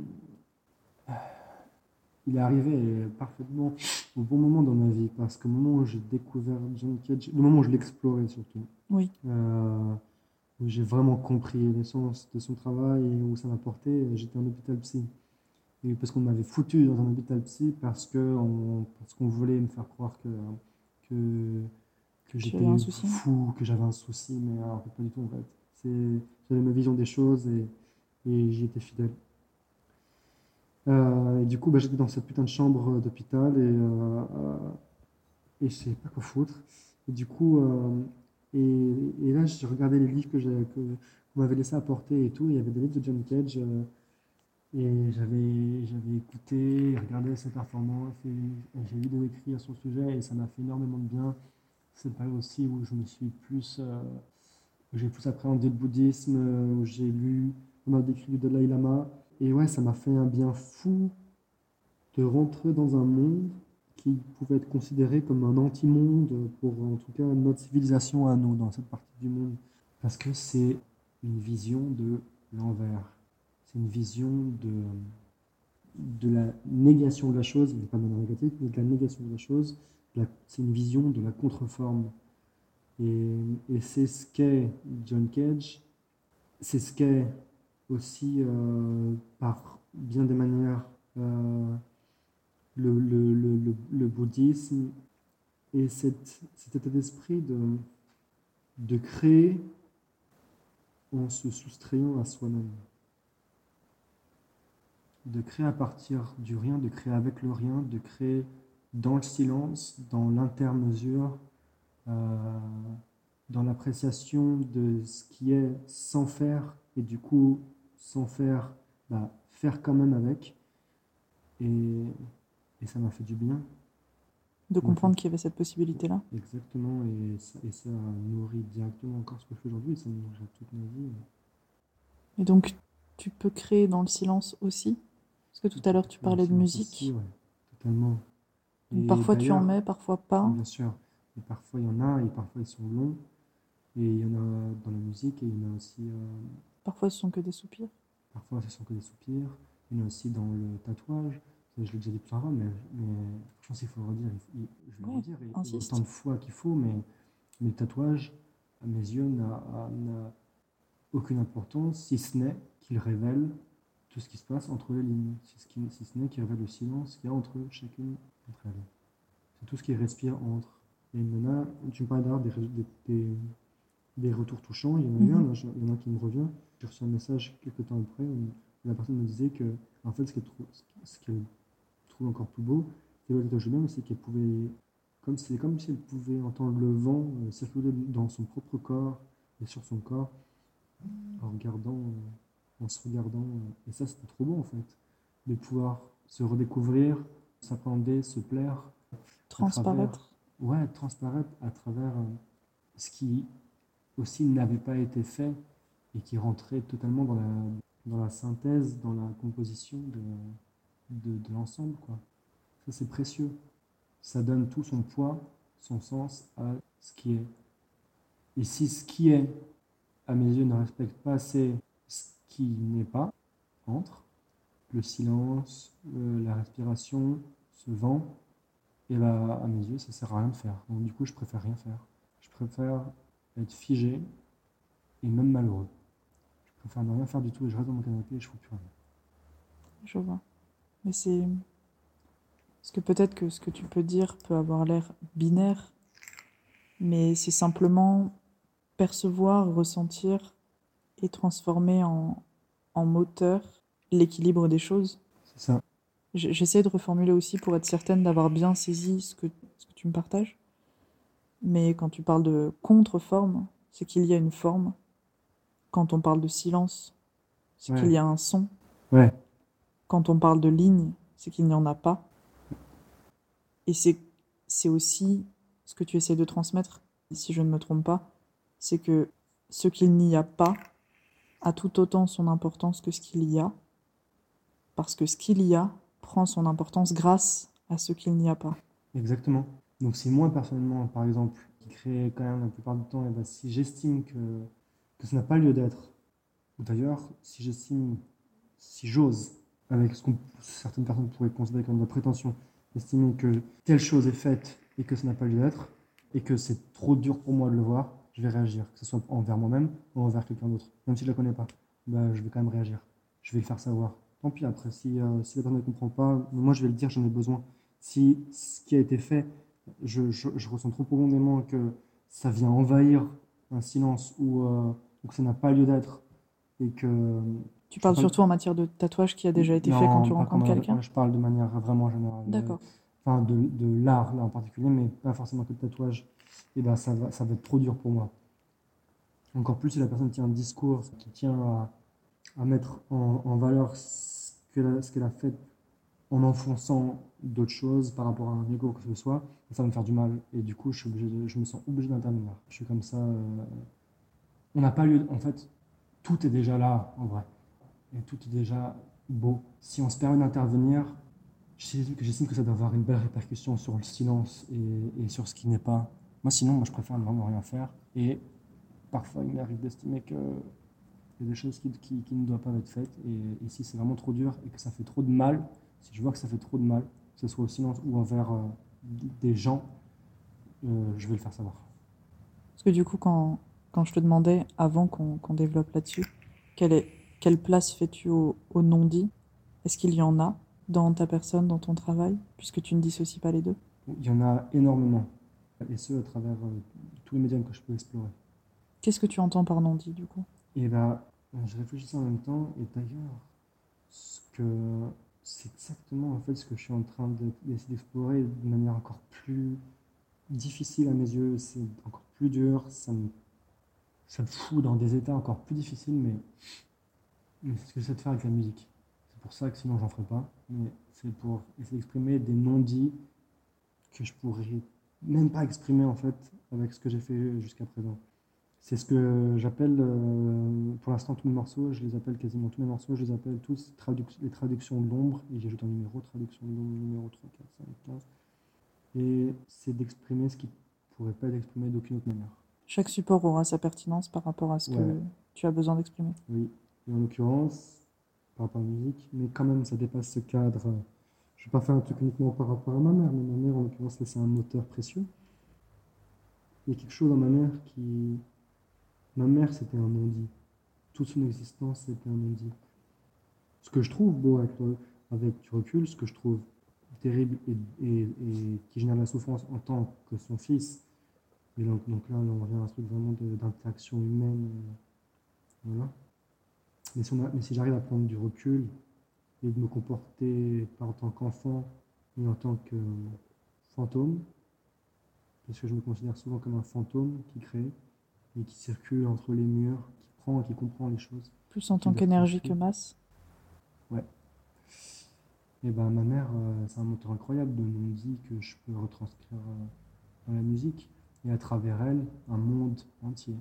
Un monde d'ombre. C'est l'éloge de l'ombre. Pour reprendre euh, le titre d'un livre que j'ai lu récemment, qui est super beau, qui qui l'éloge de l'ombre, je me rappelle plus. Kamizuka, je crois. Ah putain, je sais pas si un truc comme ça. Qui fait l'éloge de l'ombre euh, dans la pensée euh, traditionnelle japonaise, qui est tendance à se perdre euh, de plus en plus. L'éloge de l'ombre. Tout ce qui reste dans l'ombre, tout ce qu'on ne peut pas voir mais qu'on devine dans les espaces, dans la chair. Un peu à la manière des. Comment on les appelle? Maupassant Le Horla Ouah, j'avais Comment, comment on les drôle. appelle? Alors, je me souviens plus comment on l'a mais par Je- contre, tu sais que ce livre m'a. Waouh, putain, ça fout que tu me dis ça. Ce livre, c'est un, Parce que un des ça- plus gros chocs de ma vie. C'est ça, les. Révéler l'ombre. Wow. Ne, ne même pas la révéler, la suggérer. Ouais. Et j'ai plus le, le nom du courant, mais bon, on s'en fout en vrai. Il est magnifique. Je pense que- livre. Tu vois ce que je veux dire Ouais.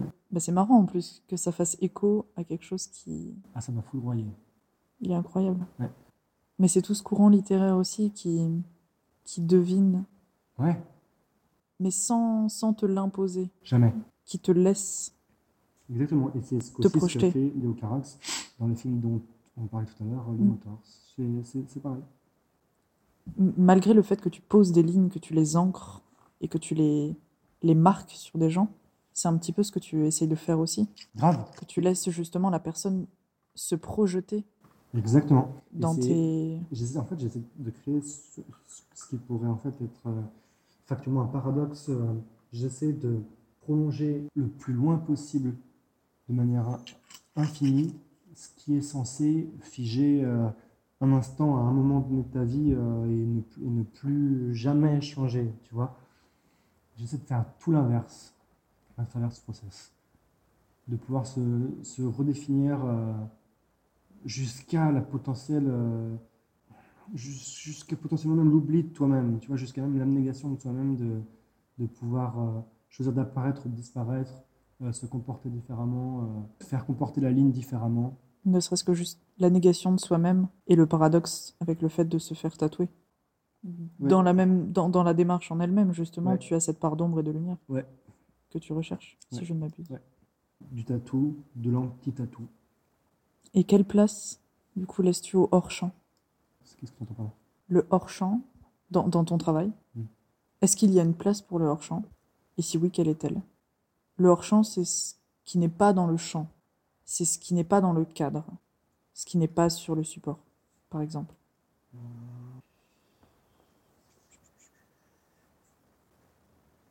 En fait, je dirais même que le hors-champ, c'est un des points cruciaux de mon travail. Puisque si on considère que je tatoue une personne et son histoire stricte, je suis dans le champ. Je suis dans le champ de la personne. Par contre, si j'essaie de, faire évanouir le plus de choses possible et de pousser la personne à aller marcher ailleurs, ou plus profond, ou dans des zones euh, qui paraissaient insondables, on est dans leur champ. Donc, c'est pareil pour la musique d'ailleurs, quand j'y pense, par vis-à-vis de ma mère et de tout ce que j'essaie de faire. En fait, leur chant, je suis en train de réfléchir en même temps, mais leur chant, c'est un sujet, c'est un objectif en fait de mon travail. Oui. Oui, grave, totalement. C'est, mais en fait, c'est ça, bien sûr, en fait, tout mon travail en fait se veut en tout cas hors champ. Entre champ et hors-champ. Sans champ, il n'y a Mhm. pas de hors-champ. Comme tout dans ce que tu Ouais. décris depuis tout à l'heure. Ouais. Quand tu écris, quelle place a la poésie dans tes compositions tatouées? Est-ce que tu considères tes réalisations tatouées comme une forme de poésie? Parce que parfois il y a des mots, parfois il n'y a que des signes. Comment est-ce que tu, tu placerais la poésie par rapport à ça? Je considère que tout ce que je fais, c'est de la poésie. À partir du moment où, euh, où j'essaie de, que ce soit par des mots en effet, ou, mais que ce soit par des mots ou d'autres choses que des mots, c'est toujours la création d'un d'un langage, en tous les cas. C'est trouver l'expression euh, de la beauté en langage. Donc c'est de la poésie, tout le temps. Avec des mots ou pas. Parce que quand il y a de la typographie, pourquoi est-ce que c'est cette typographie-là qui est quand même assez récurrente et pas une autre? Euh, j'aime bien le, j'aime bien euh, la nature euh, neutre de ces typos bâtons. Et j'aime aussi que par l'absence de liaison entre toutes ces lettres, je puisse faire, je puisse disséminer à loisir ces lettres euh, sur absolument tout le corps. Elles peuvent être concentrées ou elles peuvent être totalement disséminées. Donc on peut le lire en tant que tel, en tant que mot, et aussi on peut apprécier juste la manière dont elle se déploie sur le corps. Et cette typographie en particulier euh, permet euh, la, la, dissec- la dissection, la construction, la destruction bah, de, de l'écriture. D'accord. Tout à l'heure, on Et, parlait. et- et- pardon. Ouais, pas, pas de Et problème. aussi, le fait qu'elle soit bâton comme ça, elle est sans manière. Et c'est important pour moi de faire du travail sans manière, d'être le moins possible maniéré dans tout ce que je fais. Parce que la manière, c'est c'est ce qui enrobe, c'est ce qui fait plaisir, c'est ce qui est, c'est ce qui est consensuel, c'est ce qui fait glisser les choses. Moi, je ne veux rien faire glisser du tout. Euh, je veux juste pointer, pointer juste ce qui Direct. doit être pointé. Ouais. Et Abrupt, ouais, percutant. Ouais, ouais, ouais. Raw, euh, brut Mm. et euh, presque primitif Impulsif. impulsif, impulsif, mais Avec un truc que je raison. dois souligner, c'est que pour pouvoir être impulsif, il faut, en tout cas moi, dans mon parcours, avant d'avoir été im- impulsif comme je suis maintenant, j'ai dû quand même passer du temps à appréhender tout ce, tout ce que j'impulse maintenant. Tu comprends? Bien sûr. Ouais, c'est c'est une impulsion, mais qui est gorgée de toute la, de toute une connaissance de l'être humain ou des environnements au préalable. Oui, tu n'aurais pas, tu ne te serais pas permis, si j'ai bien compris, d'être impulsif sans avoir Non, les connaissances que tu as non, acquis. non, et en plus, ça, me- ça, ça peut être, par moments, je peux apprécier chez certains Ça- tatoueurs, ça vaut même pas la peine de les évoquer, mais il y en a Ça aurait été moins pertinent même pour toi. Dans, de mon point de vue, par rapport à ce que je cherche, oui. Je peux apprécier de voir certaines impulsions pures et ag- agressives et qui se passent elles-mêmes de, de, comment dire, de, du, de poids de ce qui a, de ce qu'il a amené à être. Ouais. Mais personnellement. Oui, tellement elle est frappante et voilà, pertinente ouais, et claire. Mais là, c'est une violence euh, qui m'intéresse pas. C'est une violence qui m'intéresse, pas par rapport à ce que je fais moi. Mais, mais je comprends que, que certains le fassent et que ça, et que, et qu'elle soit Quel est du sens inspirante pour euh, Mhm. certaines personnes. Et je suis content de la voir euh, apparaître dans, mes, dans, dans des feeds ou quoi que ce soit. Oui, après, elle peut perdre en, en percussion, toujours un, un lien avec la musique, mais elle perd en, en impact quand on essaie juste de reproduire sa recette, puisqu'on perd l'intention première. Ça peut perdre en substance, peut-être un peu. Je sais pas. Je me suis perdue, je sais même plus quelle était ma question juste avant. Moi aussi. Écoute, euh, on parlait tout à l'heure de, de l'équilibre et du, et du fait que tu imposais, entre guillemets, Ouais. ta création à, à l'autre, parce que les personnes qui viennent sont conscientes de, des enjeux et de ce qui les amène à te voir. Mais donc, quel est l'équilibre que tu trouves entre la personne que tu tatoues et toi dans ce jeu? Je n'aurais pas d'autres mots là tout de suite. Déjà, avant de Euh, répondre, Dans Euh, cette interaction. à imposer. Alors, ouais, c'est, c'est- ce mot est super intéressant parce qu'en fait, bien sûr que factuellement j'impose quelque chose, mais par contre, c'est vrai que comme les gens, moi je- j'estime qu'à partir du moment où la personne se trouve dans mon atelier, euh, j'impose plus rien puisque la personne se, Elle a fait le choix. elle a, elle a fait, elle, ouais, elle soulève sa propre responsabilité, le choix de se trouver ici à ce moment-là. Elle se le fait elle-même. On se sert vraiment des outils de, de, de ma vision des choses et de mes mains. Mais si on voit les choses sous cet angle, je n'impose rien. Par contre, évidemment, après, voilà, actuellement, oui, en effet, la personne ne voit rien et tout est découvert à la fin de la journée. Mais la, la, la, la personne se, se Consent. le fait vivre. Elle se le fait vivre. Euh, voilà, donc ça c'était la petite précision. Et sinon, donc pour trouver l'équilibre. Précision, mais euh, Importante. Ouais, gra- grave, grave important. Entre l'équi- l'équilibre entre. euh, Entre le tatoué et toi. Et moi. Dans cette interaction qui est générée justement. Cet équilibre, il est aussi adapté à ce que j'ai ressenti de la personne dès qu'elle arrive dans l'atelier. C'est-à-dire que. Je te dire que je, sens, je ressens assez vite si la personne a vraiment besoin que, de travailler sur elle-même et donc je travaille sur elle à ce moment. Aussi, elle est déjà plus alignée avec elle-même, qu'elle a déjà des réponses intérieures et que du coup, je peux me permettre de faire intervenir une plus grande part de mon être. C'est ce qui est arrivé par exemple avec un dernier tatouage que j'ai posté euh, sur ce mec dont j'ai tatoué le, le- le téton en bleu. euh, et je crois que ça se ressemble à la manière de composer, la manière dont ça s'étend, enfin la manière dont, son corps était traité. Cette personne par exemple, elle était particulièrement euh, éveillée vis-à-vis d'elle-même. Personnellement, j'avais pas grand-chose à... Je- Ça ne veut pas dire que la personne elle à la conscience nécessairement là, je parle plus forcément de manière générale, mais de cette personne. Personne n'a pas forcément conscience, mais je sais juste que les réponses sont déjà présentes en elle. Euh, si je sens que les réponses sont déjà présentes et que je ne dois pas travailler sur un point en particulier, mais que je peux juste pousser juste plus loin encore, là, je vais me permettre de faire diriger, cette, on va dire, cette, euh, cette équilibre, l'équilibre, ouais, euh, peut-être euh, encore de manière plus appuyée de mon côté. Oui, tout dépend du coup de ce que tu ressens, de ce que la personne te renvoie et de jusqu'où tu peux aller sans l'abîmer. Parfaitement raison. Exactement. Jusqu'où je peux me permettre d'aller sans l'abîmer. C'est ça. Parce que je, je pense que je, je, vois parfaitement ce que tu veux dire, mais il y a peut-être des gens à qui ça ferait bizarre. Comment est-ce que tu, tu sais à quel moment tu vas abîmer la personne? Je le sais, c'est tout. les gens, ils arrivent dans mon atelier et là, je sais que c'est pas grave. Je dis, je pèse le mot. Tant pis s'il y a des gens qui, je sais très bien, il y, a des gens, il y en aura toujours, ils se diront putain, ce mec-là est fou, euh, ou il est parti dans la stratosphère, m'en fous. Ah non, non, non, c'est pas ça, hein, c'est simplement. Je sais, mais c'est juste qu'il y a des gens, je le sais, c'est déjà arrivé euh, au quotidien, euh, mais ça ne m'impacte pas. C'est pas grave. Il y a des gens qui comprennent, d'autres qui comprendront jamais, et c'est pas grave. Mais quand la personne arrive, je, je, la, je ressens. En fait, je ressens ses peines.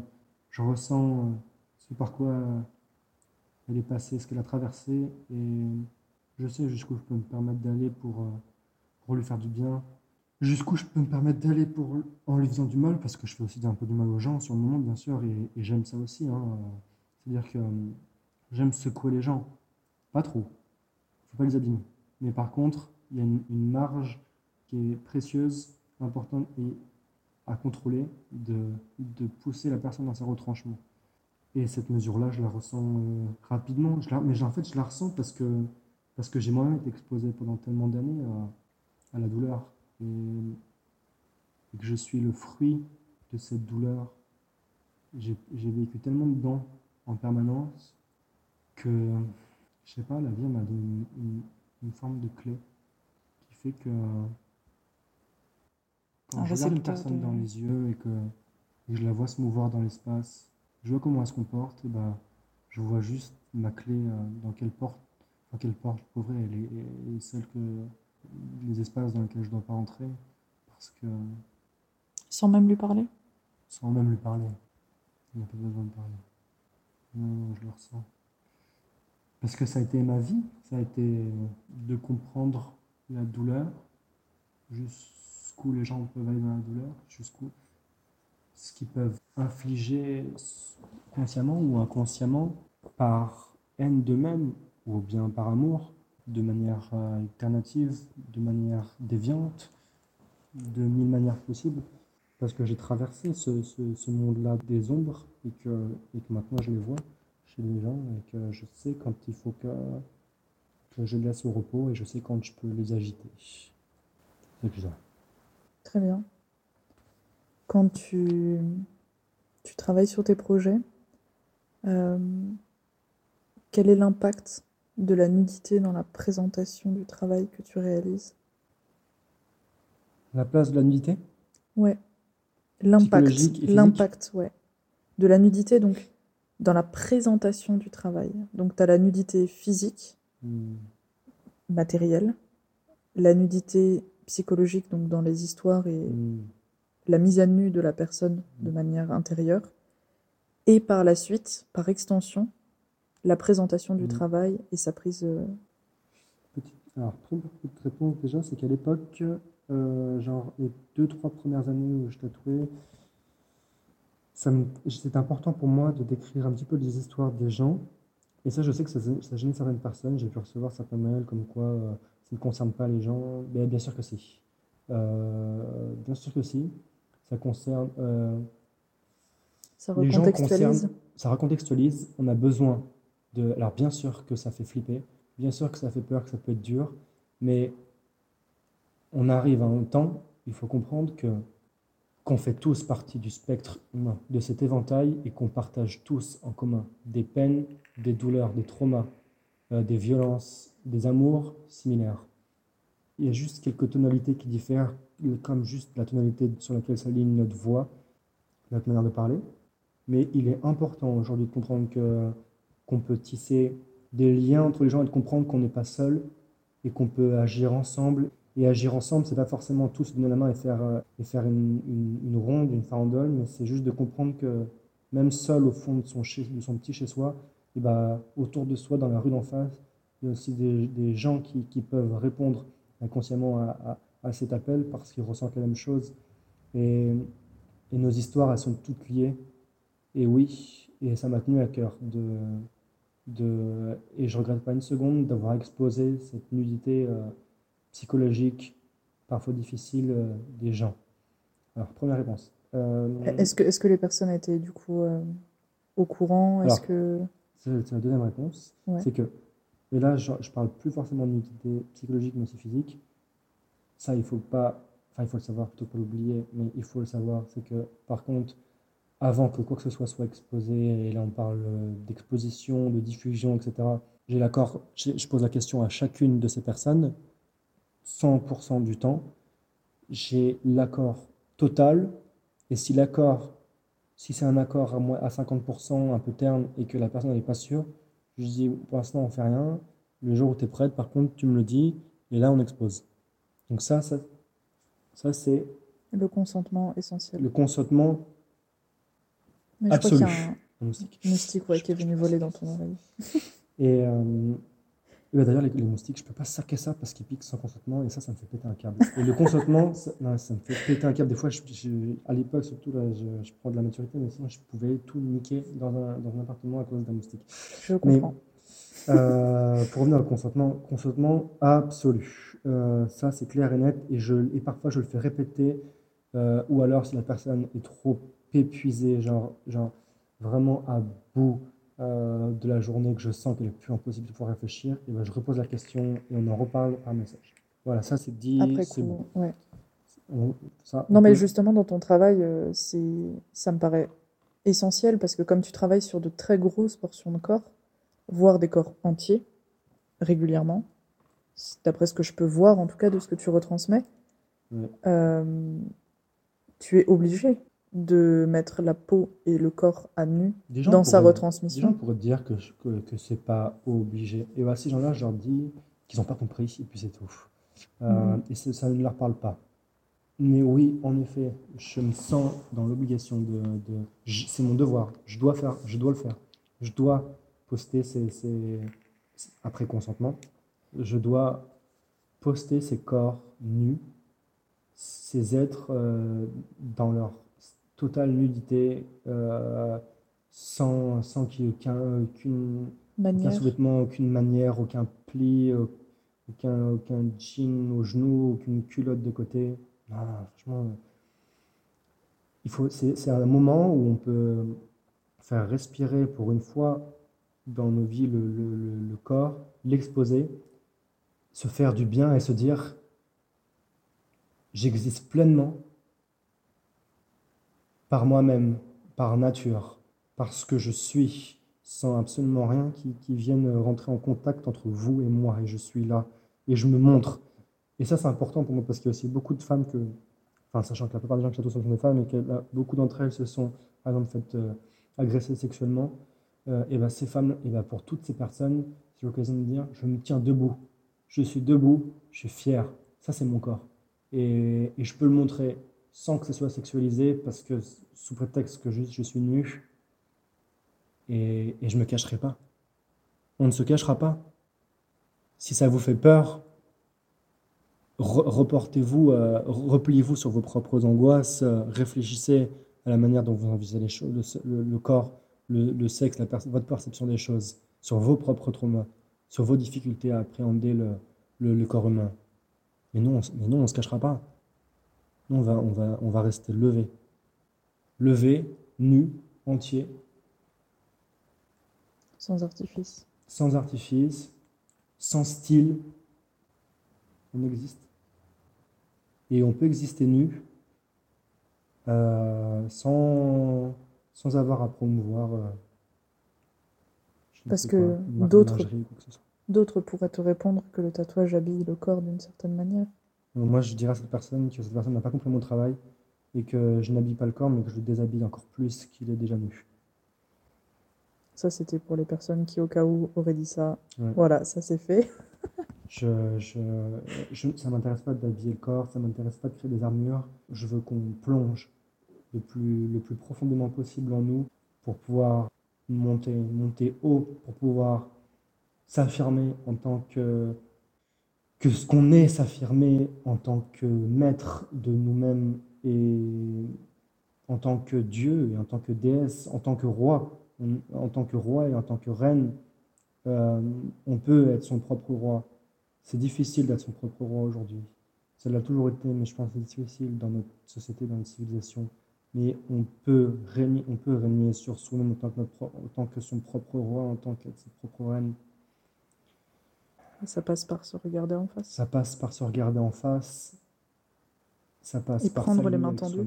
Ça passe par prendre à bras le corps et apporter le fardeau de sa honte, de, des viols qu'on a subis, des regards, des jugements, de la traîtrise, de, de la discrimination, De la violence. de la violence d'une échelle de valeur.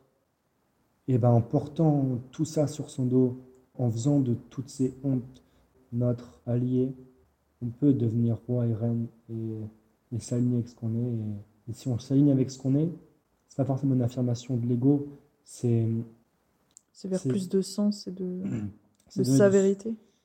c'est s'aligner en fait avec la- la- la- le monde, la vie, parce que si on est en phase complète avec soi-même, on est en phase avec le monde parce qu'on n'est rien si ce n'est juste une part, un fragment de ce monde. On appartient, on est une chose de ce monde.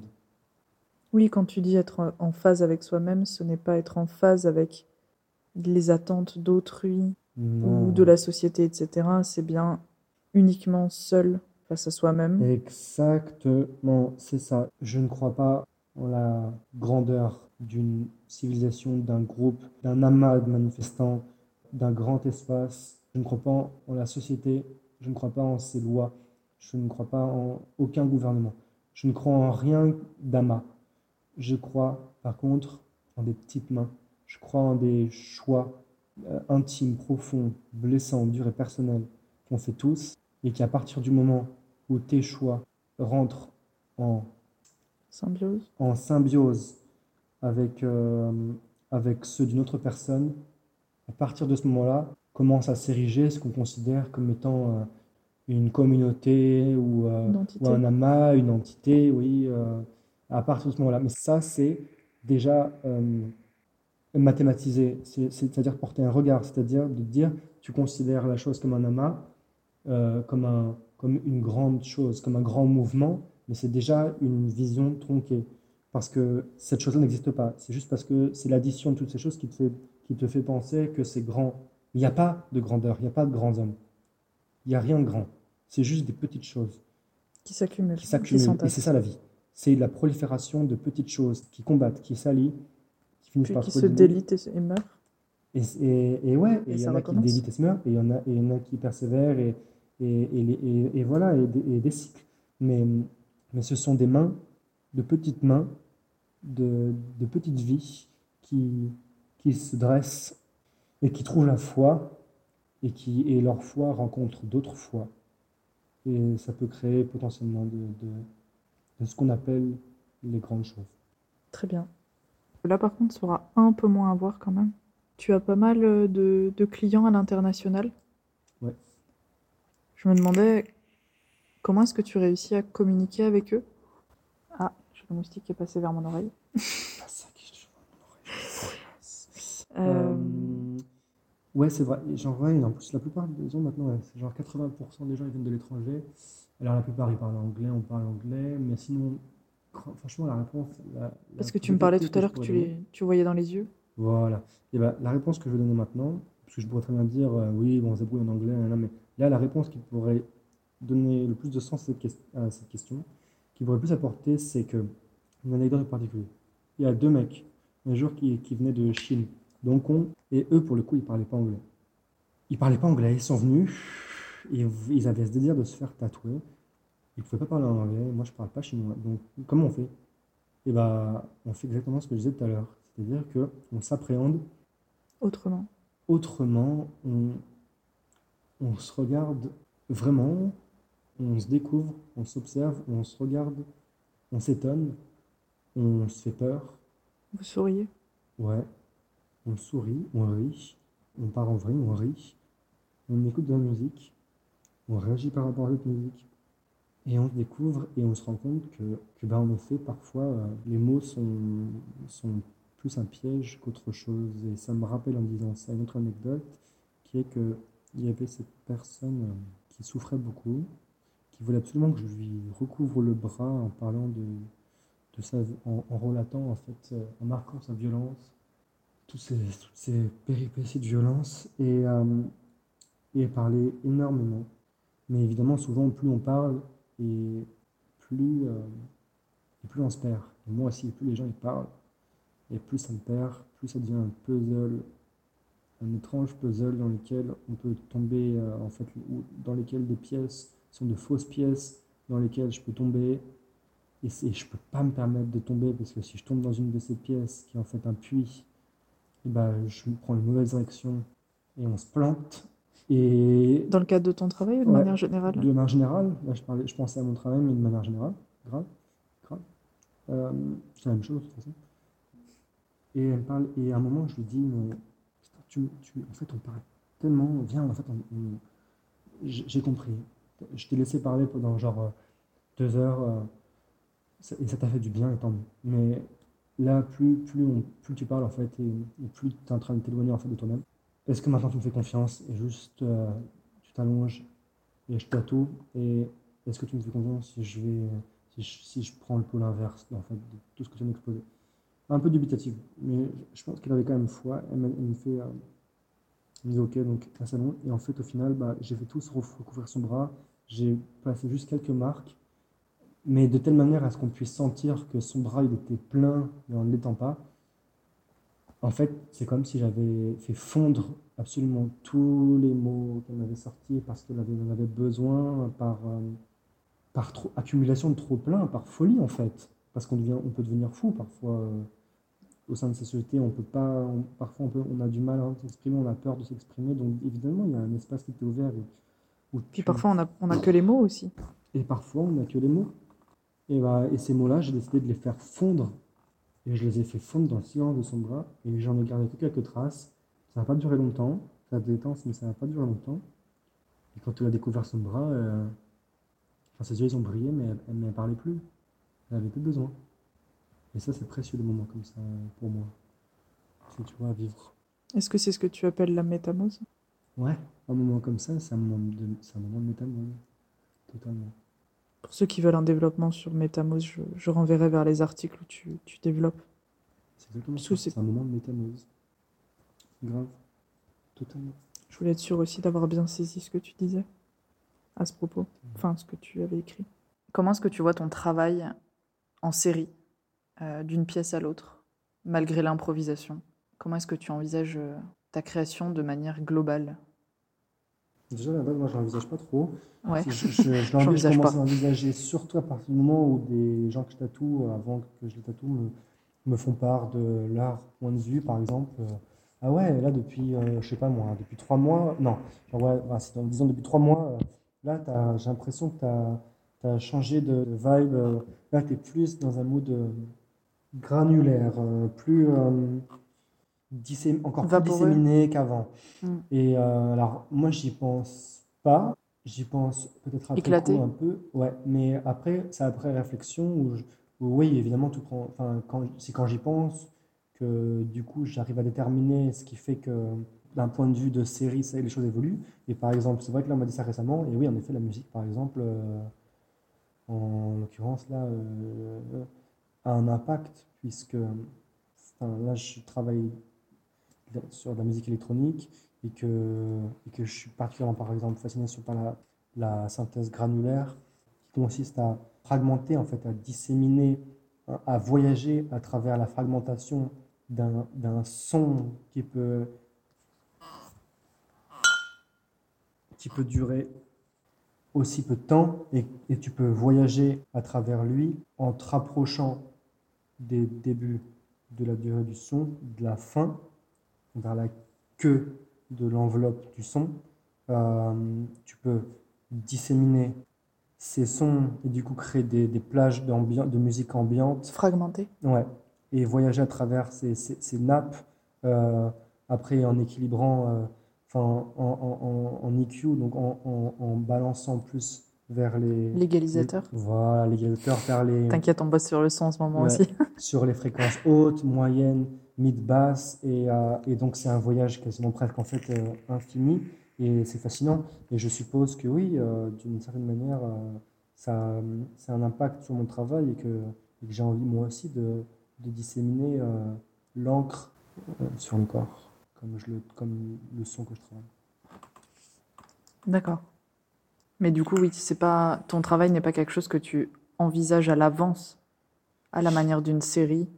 Tu te dis pas, euh, J'envisage rien, je j'envisage rien, je fais, je fais tu, suis je tes pistes et. Ouais, je fais ce que je dois faire. suivant tes besoins. suivant mes besoins et, et suivant les besoins de si on parle si on parle plus de tatouage ou si selon les, les- ce que je ce que je ressens que je dois faire par rapport à la personne mais j'ai pas de pas de recul de j'ai pas de plan par rapport euh, j'ai des plans par rapport à la musique par exemple euh, je sais que je veux parler de, de ça ou de ça que dans un an quand je serai prêt ou plus ou certainement pas moins mais mais euh, les clips que je veux, les gens auxquels je veux faire appel pour mettre des images dessus. Mais sinon, de manière générale, j'envisage, euh, je, je suis vraiment uniquement dans ce que je fais parce que je dois le faire. euh, j'ai pas de plan et c'est encore moins, surtout vraiment par rapport à au parcours que, qu'il y a dans, que j'ai dans le tatouage. D'accord. Comment est-ce que tu traites les demandes? Je les traite pas. Je les traite mal. Je les traite pas, je les traite pas du tout.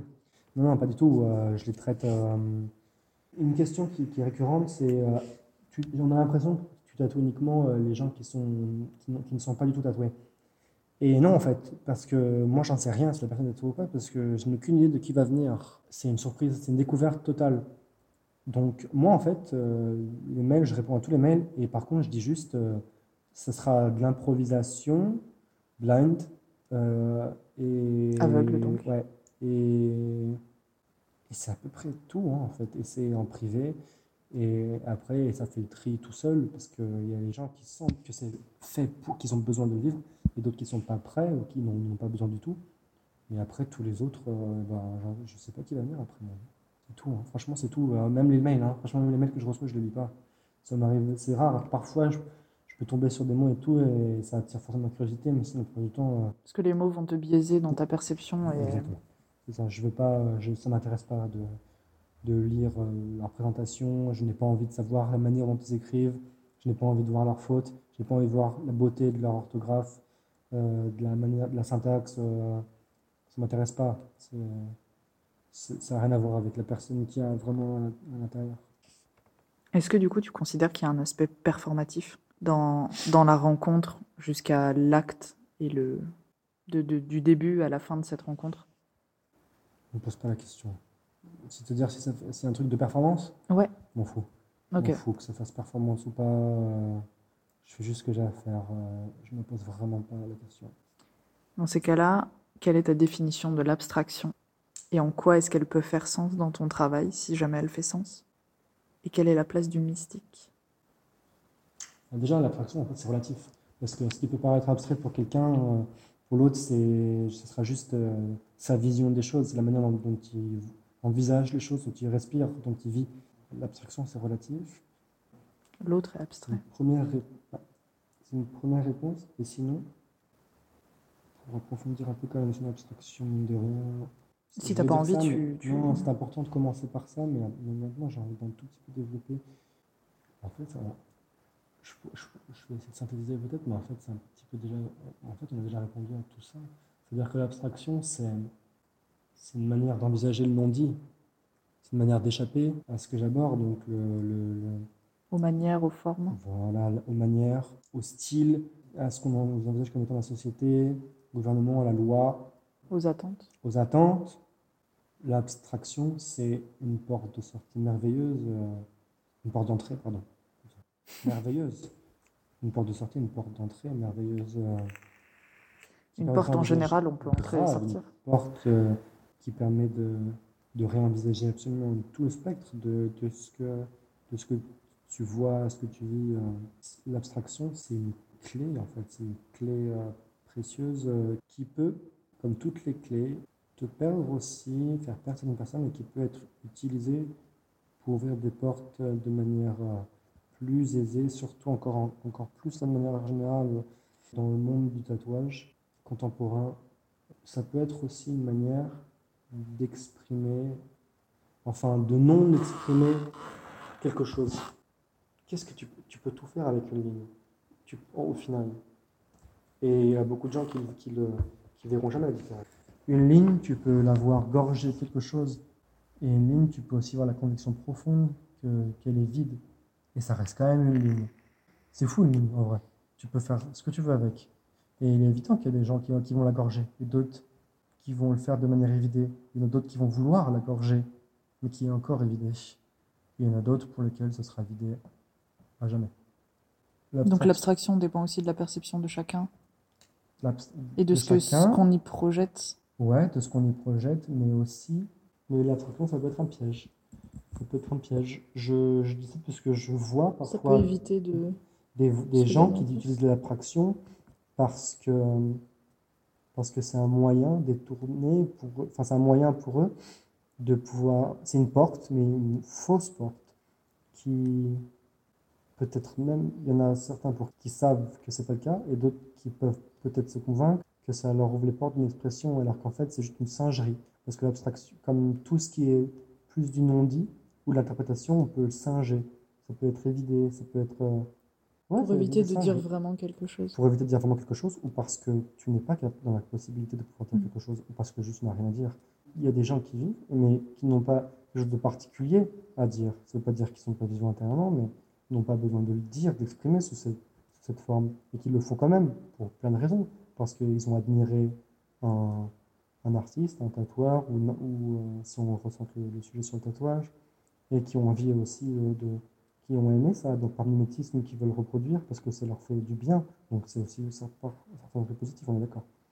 Non, mais parce que c'est important de, de souligner que l'abstraction fait sens. Elle peut faire sens. Elle peut. Elle peut faire sens, mais elle, peut, mais elle peut aussi être un néant absolu. Je vois beaucoup de gens qui se font tatouer par, par des, des, gens qui tatouent. Euh, c'est du vide absolu, à mes yeux. Hein. C'est du vide absolu. C'est-à-dire qu'il y a beaucoup d'encre, mais il ne se passe rien. Ces gens-là pensent que, que, juste de tracer des lignes et de composer avec une grande masse noire et un, point, et un gros point, comme c'est devenu tendance depuis quelques années, euh, de faire un gros point guide euh, en dehors de la composition, ça va tout faire. Non, en fait. L'abstraction, ça peut être vraiment périlleux. Ça peut être un moyen détourné pour certains de ne pas réussir à s'exprimer par d'autres biais parce qu'ils ne sont pas capables de, de composer ou, ou de, de, dessiner de, de manière anatomique, mais même quand je parle d'anatomique, je ne parle pas d'anatomie, mais je parle de l'anatomie des choses, mm, mm, mm. euh, et, qui et qui ne peuvent pas le faire. Évidemment que pour ces gens-là, il va leur sembler que l'abstraction, ça peut être une bonne porte de sortie et d'entrée, peut-être même pour réussir, tu vois, pour, pour, pour, pour, pour, pour le bise, quoi. Et, euh, et, il y en a plein aussi, il ne faut pas, faut pas être naïf, il faut, il faut le dire aussi.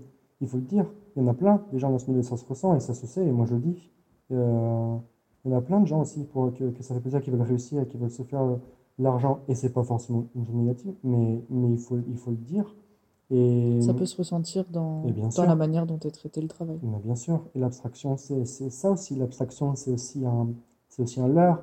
L'abstraction, c'est une vérité, mais c'est aussi un mensonge, c'est aussi mhm. un, aussi un masque. Elle peut facilement renvoyer à, à de l'art contemporain. Ben oui. Et se dire que si je comprends pas telle chose, c'est que ça a peut-être plus de valeur parce que peut-être que je suis trop bête pour la comprendre. Bien sûr. Alors qu'en réalité, non, c'est simplement qu'elle n'a pas de sens ou d'intérêt profond. Bien sûr. Et moi, ça me fait du mal parfois. Je, je le ressens et des fois, je suis gêné pour, euh, pour parce que je le sais. Et, et, encore une fois, pouvoir dire que pour qui tu prends et tout, mais, mais je m'en fous. Je, je, sais que je le sais. Euh, parfois, c'est juste le vide parce que ça se sent. C'est l'expression et du mauvais vide. Mm. C'est l'expression du vide. On n'a rien à dire. On n'a rien à dire. On a juste recouvert euh, un bras d'encre noire et on, et on est venu rebondir de l'autre côté. On a l'impression d'avoir composé d'avoir apporté un truc, mais en fait, on n'a rien apporté du tout. On a gâché un corps. Et sauf que la personne qui s'est fait tatouer, peut-être qu'elle se rendra compte un jour. Peut-être qu'elle ne s'en rendra pas compte, mais Mais c'est dommage. D'où l'intérêt de choisir le, son, le bon tatoueur, de, de, de, D'affiner sa sensibilité. voilà. J'allais dire d'éveiller, mais ça me faisait de la peine de dire ça, c'était un peu dur. Affiner. D'a- D'affiner, c'est juste, d'affiner. Il faut, il faut affiner son regard sur ce qu'on regarde. Il faut pas juste euh, se dire putain, ah, dans mon fil, là, putain, lui, il apparaît beaucoup, ça marche bien, il a l'air bon, c'est grave. Non, il faut, il faut prendre le temps, il faut, il faut vivre une introspection, il Mhm. faut. Oui, il faut prendre le temps. Il faut prendre le temps. Par rapport au temps, justement, euh, quel est ton rapport au temps dans ta vie de manière générale et au, à, ton, à tes processus de création Quand tu rencontres quelqu'un, quand tu écris, quand tu composes Est-ce qu'il y en a un en particulier ou pas? Ouais, il y en a un. et Parce qu'on parle beaucoup de temps, justement, depuis tout à l'heure. Du moins, c'est sous-jacent. Je veux faire tellement de choses parce que, parce que j'aurais aimé que ma mère en fasse beaucoup plus. Et c'est un moteur pour moi de vouloir faire des choses. Et putain, j'ai 28 ans et je sais que c'est jeune. Mais quand j'ai eu, même quand j'ai eu 25 ans, euh, mes potes, et j'avais plein d'amis qui m'ont fait une grosse soirée, on m'avait fait un gros truc, mais j'étais triste intérieurement. Parce que j'ai peur du temps, euh, Qui passe du temps qui passe et que je me disais j'ai 25 ans. Mais moi, quand j'ai, mais moi, quand j'en avais 10, je pensais que j'aurais fait beaucoup plus de choses que ça à 25 ans. Parce que quand j'étais enfant, je fantasmais la, la, la vie plus, plus que tous ceux qui pouvaient vraiment la vivre. Mm. Euh, j'étais pas dans la, le vrai mouvement de la vie, j'étais dans une pièce retranchée de la vie, j'étais Observateur. observateur, j'étais exactement. Et quand on est observateur, on, peut, on imagine, on projette, on construit dans son coin, On, On espère. on espère beaucoup. Et j'ai beaucoup espéré de la, de la vie. Et j'ai 28 ans aujourd'hui et 20 ans plus tard, euh, je me dis même parfois que putain, euh, c'est ouf quand t'es enchaîné comme ça, à quel point la vie elle est puissante, même si tu la vis pas vraiment, en fait tu la vis parce que quand t'es, quand tu peux rien faire, tu as tout à faire dans ta tête et c'est infini. Et ouais, tu vieillis et tu te rends compte que le temps il passe et que ça va vite et que limite, t'es beaucoup plus limité que tu l'imaginais. Et, et je me revois à 8 ans et, et j'étais infini à 8 ans. Et aujourd'hui, j'essaie de Ouais, faire mais- honneur à cet enfant de 8 ans et je dialogue avec cet enfant. On dialogue. Moi, quand j'étais enfant, je parlais avec moi-même aujourd'hui. Je parlais avec mon moi à l'avenir. Et je, et, je, et je me suppliais de, de m'en sortir. Et je disais à cette, à cette personne que je suis aujourd'hui, tu sais, fais ce que tu as à faire. Fais les choses bien, fais-les avec honneur, fais avec force, sois beau, sois fort, sois un Dieu. Et aujourd'hui, je veux faire honneur à cet enfant. Je veux pouvoir être assez fort pour pouvoir lui donner l'énergie qu'il espérait que j'ai aujourd'hui pour pouvoir s'en sortir. Parce que si j'ai pas assez d'énergie aujourd'hui, comment est-ce que le moi de 8 ans pouvait espérer en trouver 20 ans plus tard? Mm, mm. Je me suis trouvé à 8 ans. Mais par contre, il faut que je me batte tous les jours pour que pour pas me faire pour pas m'anéantir moi-même dans, ma dans mes dépressions et, euh, et, et mes traumas et, et mon envie par moment de disparaître. Je suis obligé de faire honneur à cet enfant, de continuer à, à être vivant et faire des trucs parce que c'est la seule raison pour laquelle je me lève le matin. Et que du coup, en continuant à faire ce que je fais, bah, cet enfant-là, il peut continuer à se battre. Et il faut que cet enfant, il se batte. Est-ce que tu n'as pas la sensation que, justement, quand tu étais dans, dans cet état d'observation, tu idéalisais beaucoup ce temps qui allait être accordé, qui t'est accordé, réalisé tout. et maintenant que tu es dans le faire, tu te rends compte à quel point tu idéalisais ce temps? Bah, en fait, c'est l'équilibre à trouver entre le fantasme et la matière. À l'époque, j'étais dans le fantasme, aujourd'hui, je suis dans la matière du temps. Je suis- je- c'est malléable, je- on comprend, on, on, on est empêtré dedans par moment, il est, dis- il est tendu par moment, on en parlait tout à l'heure, la nuit, Mm. c'est un moment qui est propice à pouvoir l'étendre. La journée, on est stressé, surtout les gens qui ont un travail euh, avec des horaires prédéfinis, etc. On, on le ressent, ce temps, c'est comme euh, être sous l'eau, c'est une pression. Et on n'arrive jamais à la cheville du fantasme qu'on génère chez les autres. Parce que les gens, ils se font une image de ce que tu renvoies, mais toi, tu, tu, tu sais ce que tu es. Et quand tu renvoies un fantasme, quand les gens ils fantasment sur toi, c'est leur réalité de quitter, mais c'est pas quitter. Et il peut y avoir une dissociation entre les deux.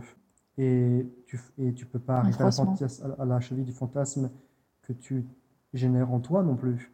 Et moi, à 8 ans, j'ai généré un fantasme énorme parce que j'ai pas eu le choix, parce que je devais euh, continuer à, à vivre, à me Te battre. projeter Et je devais me projeter, je devais, je devais idéaliser le- la, le- la- la grandeur, le Dieu que je serai plus tard pour pouvoir m'en sortir à ce moment-là. Et pas C'est ce qui devenir te donne fou la et Et c'est ce qui m'a, c'est ce qui me donnait la flamme.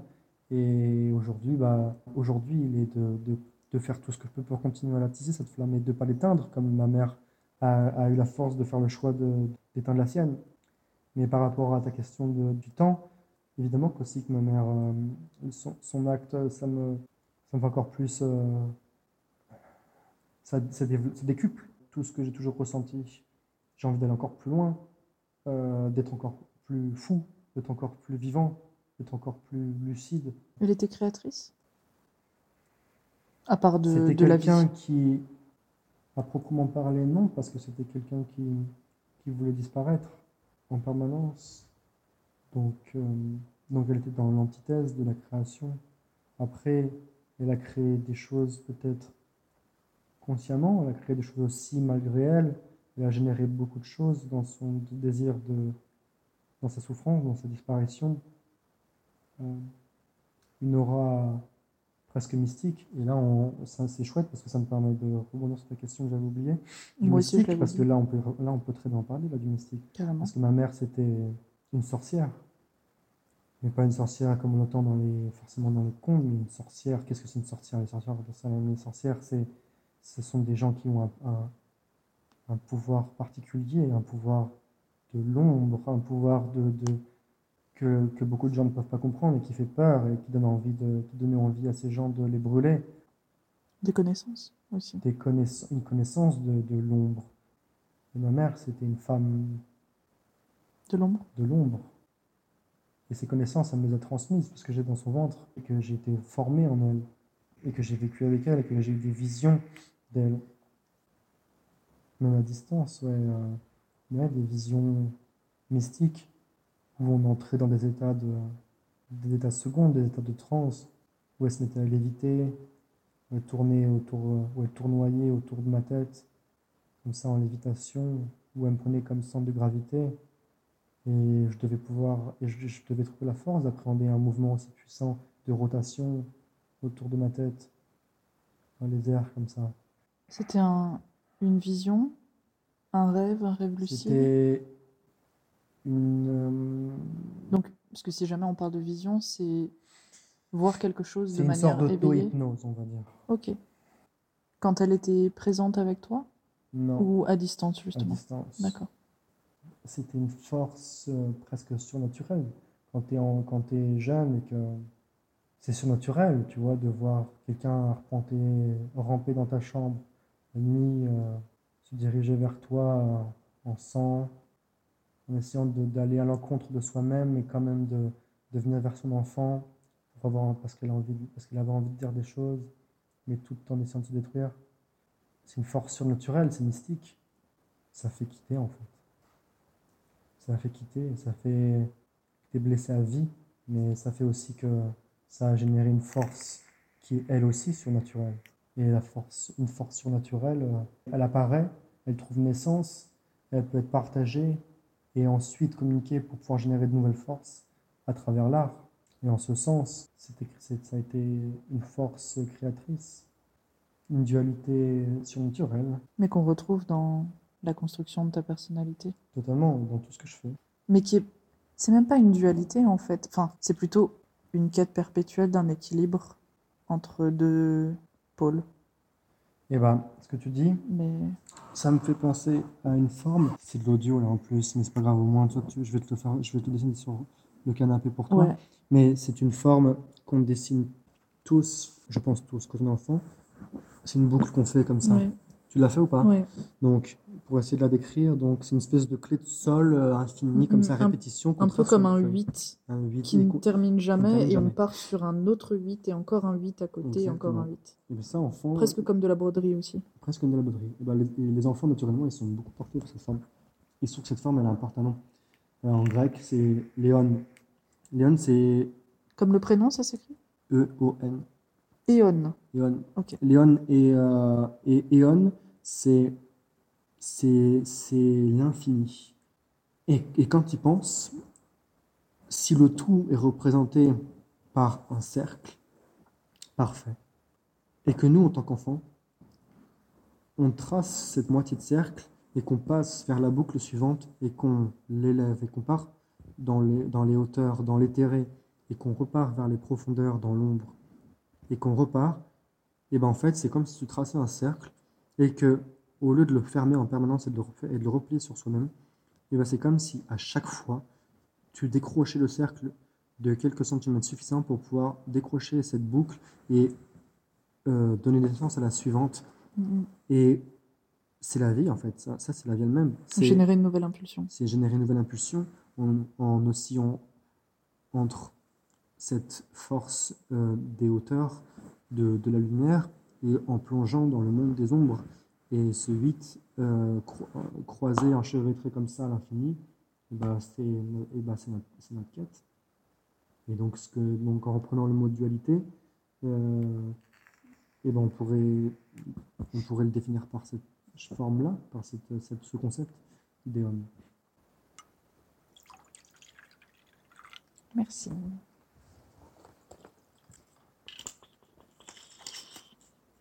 Oui, c'est vrai qu'elle était bien haut, la question du mystique. Quel est ton rapport à la signature? Parce que dans le, tatou- dans le tatouage, finalement, la signature, c'est la marque que tu vas laisser sur la personne. Mm. Et cet ensemble de marques constitue, qu'on le veuille ou non, une patte graphique. Mm. Toi, comment tu te positionnes par rapport à ça? Est-ce que tu as déjà signé? On m'a déjà demandé de signer euh, deux fois, ouais. Est-ce que tu Euh, l'as fait? Oui, oui, je l'ai fait. Euh, après, il y a, de manière plus générale, j'ai ma manière de signer, mais c'est pas une signature euh, uniquement portée sur moi-même. C'est-à-dire que c'est un mélange. Il y a une signature, c'est cette signature euh, que d'autres maintenant ont, euh, bref, ce rond noir euh, qu'on peut voir de manière beaucoup plus fréquente. Ce- en fait, c'est une, signature, mais qui me permet en même temps d'offrir euh, une espèce de, de guide à- aux personnes que je tatoue. euh. Je le fais pas de manière systématique, mais c'est vrai que je crois qu'on peut le voir de manière récurrente. C'est pas uniquement pour boucler une composition, sinon je le ferai pas, mais c'est un guide. Cette signature du rond noir, elle me vient d'un euh, autre moment d'auto-hypnose où, euh, j'ai plongé en moi-même et, et cette euh, boule noire énorme euh, s'est révélée dans ma, dans ma poitrine et, et c'était une boule noire luisante qui était comme une planète. Et j'ai compris assez rapidement que cette planète c'était une mélancolia. C'était la planète de Lars von Trier. C'était une planète de fin du monde. Et j'ai senti que cette planète. Comment?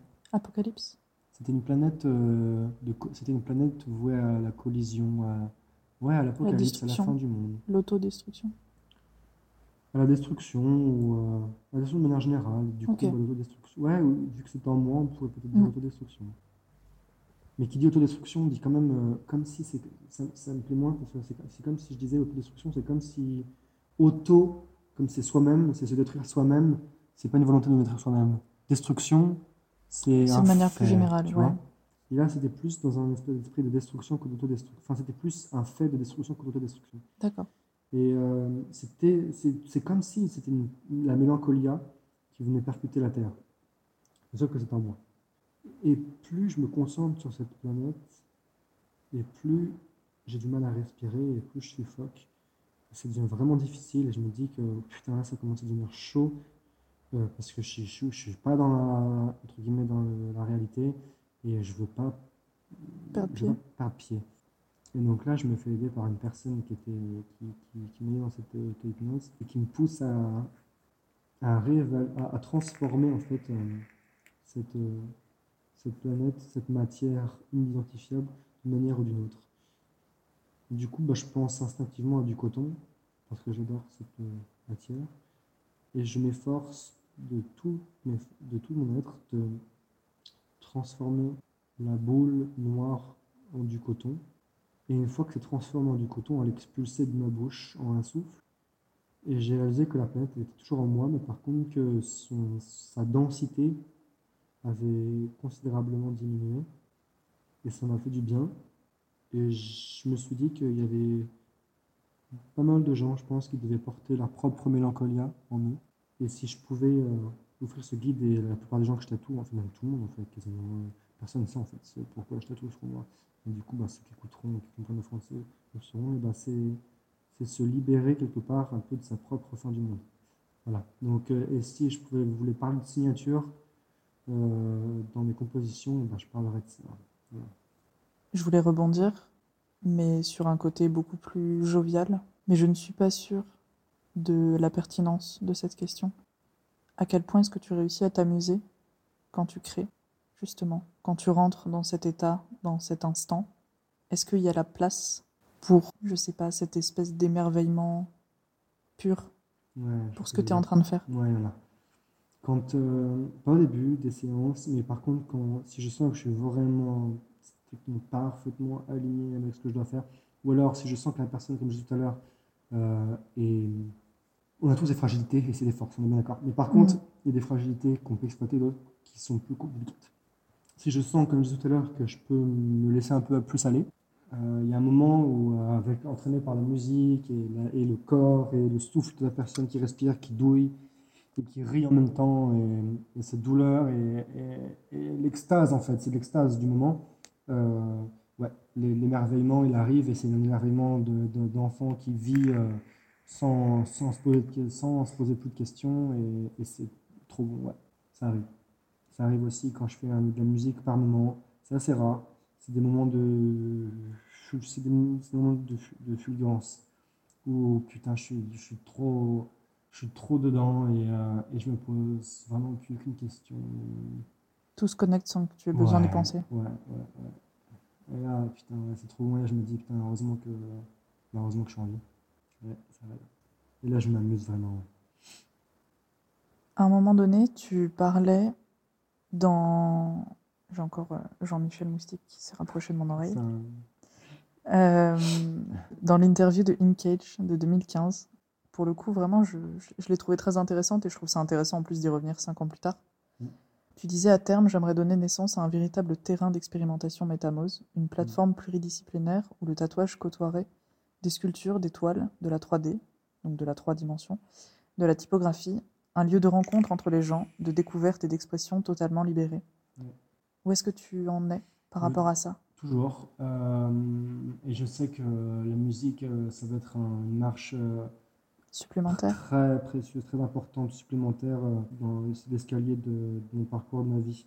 Parce que on va poser des images dessus, on va poser des, des sons dessus, on va enrober et les gens, on va pouvoir les, déposer, même ceux qui voudraient pas se faire tatouer directement, mais qui voudraient juste être immergés dans le son, ils vont pouvoir avoir accès à ça. Et peu à peu, j'ai en tout cas la volonté de, de, construire ce temple métamose et euh, c'est une marche supplémentaire. Je ne sais pas si ça se fera un jour, mais, mais euh, en tout cas, c'est une, une pierre euh, supplémentaire à l'édifice du, temple métamose que de forger cet univers musical et ses clips et peut-être d'aller choper un public euh, différent, peut-être plus large, euh, peut-être encore plus soudé, euh, qui, qui viendra faire fusionner tous ces différents médiums et, de pouvoir rassembler peut-être ces gens dans des, s'il faut, dans des salles euh, où peut-être je donnerai, qui sait, des, des, des performances d'expérimentation musicale, électronique.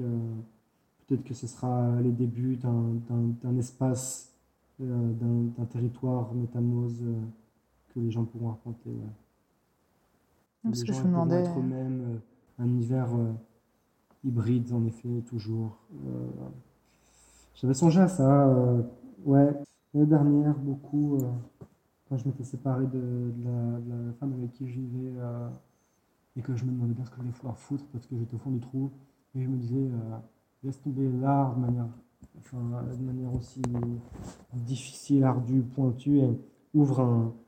Pour parler, enfin, vulgairement, c'est pas vulgaire, un, un bar, très, ça peut être très bon un bar, mais euh, un, un établissement D'échange euh, et de partage. Ouais, d'échange et de partage.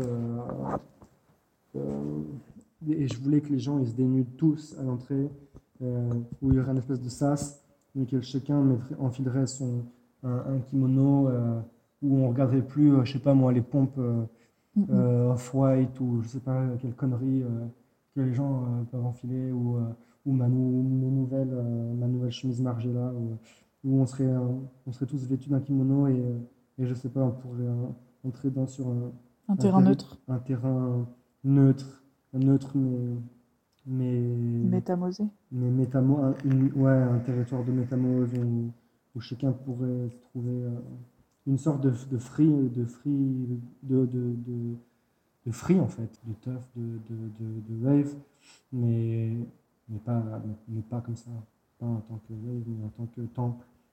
Un endroit de, de dépossession, mais en même temps de réappropriation. Ouais, un endroit qu'on sentirait sacré, où, où ceux qui, ont, qui se savent entourés, mais qui se savent aussi seuls qui sont entourés, pourraient se sentir bien. Un endroit dans lequel euh, ceux qui sont bien trop conscients, qui n'ont pas de famille ou, euh, ou jugés euh, par rapport à leur choix, pourraient se sentir bien. Un endroit où ces gens... Sera leur place. aujourd'hui de queer, à qui ça fait aussi mal de se sentir dans une autre forme de certaines communautés. On aurait juste envie de se libérer de tous ces joues, ces joues où elles pourraient se sentir bien À leur place. à leur place, sans que cette sphère euh, ne soit conditionnée par aucune mécanique de système ou d'anti-système Mhm. ou de contre-système ou de renouvellement euh, euh, de systèmes communautaires comme on peut en trouver aujourd'hui, même si c'est des combats qui valent la peine d'être menés, qui ont aussi, qui portent aussi leurs blessures, Leur travers. leurs travers, Et donc ça, c'est toujours un... et toujours. Moi, mon projet, en fait, il est absolu. hein. Mais, mais tu t'as, t'as pu l'expérimenter déjà ou pas encore de créer un lieu comme ça? Non, parce que parce que je veux pas. euh, je suis vraiment quelqu'un qui, qui peut se perdre. Je peux me perdre moi. Je peux vraiment perdre les pédales en fait dans cette vie, dans la vie que je mène, euh, dans ma manière de penser. Je veux absolument pas perdre les pédales. Je, je sais que les choses sont beaucoup plus lentes que je l'imaginais. Et, et je vais continuer à prendre mon temps. Ça va être long. T'es un rêveur réaliste? Je suis un rêveur réaliste, ouais. Mais je veux vraiment pas que rêver les choses. Et, et je suis conscient des limites des choses et Et du Et temps qu'elles prennent à se mettre en place. et des manières de pouvoir les, les retourner. et ça va être long. Et, c'est juste, et c'est lent. Mais ça me fait penser à, là tout de suite, je dis-moi si je me trompe, mais au concept d'œuvre d'art totale. Gesamtkunstwerk. Ouais. Ouais, grave. Ma vie, je l'envisage comme un. Mon, mon idéal de vie, ma vie, je l'envisage comme un Gesamtkunstwerk d'œuvre totale. C'est pour ça que je suis là. Pour, pour éventuellement, je pense qu'il y a des gens qui ne doivent pas être familiers avec le concept. Est-ce que tu saurais le retransmettre? Et- Ou du moins, comment toi, tu te, tu te l'appropries? J'envisage jamais les choses juste sous un, sous un angle ou un spectre ou un médium.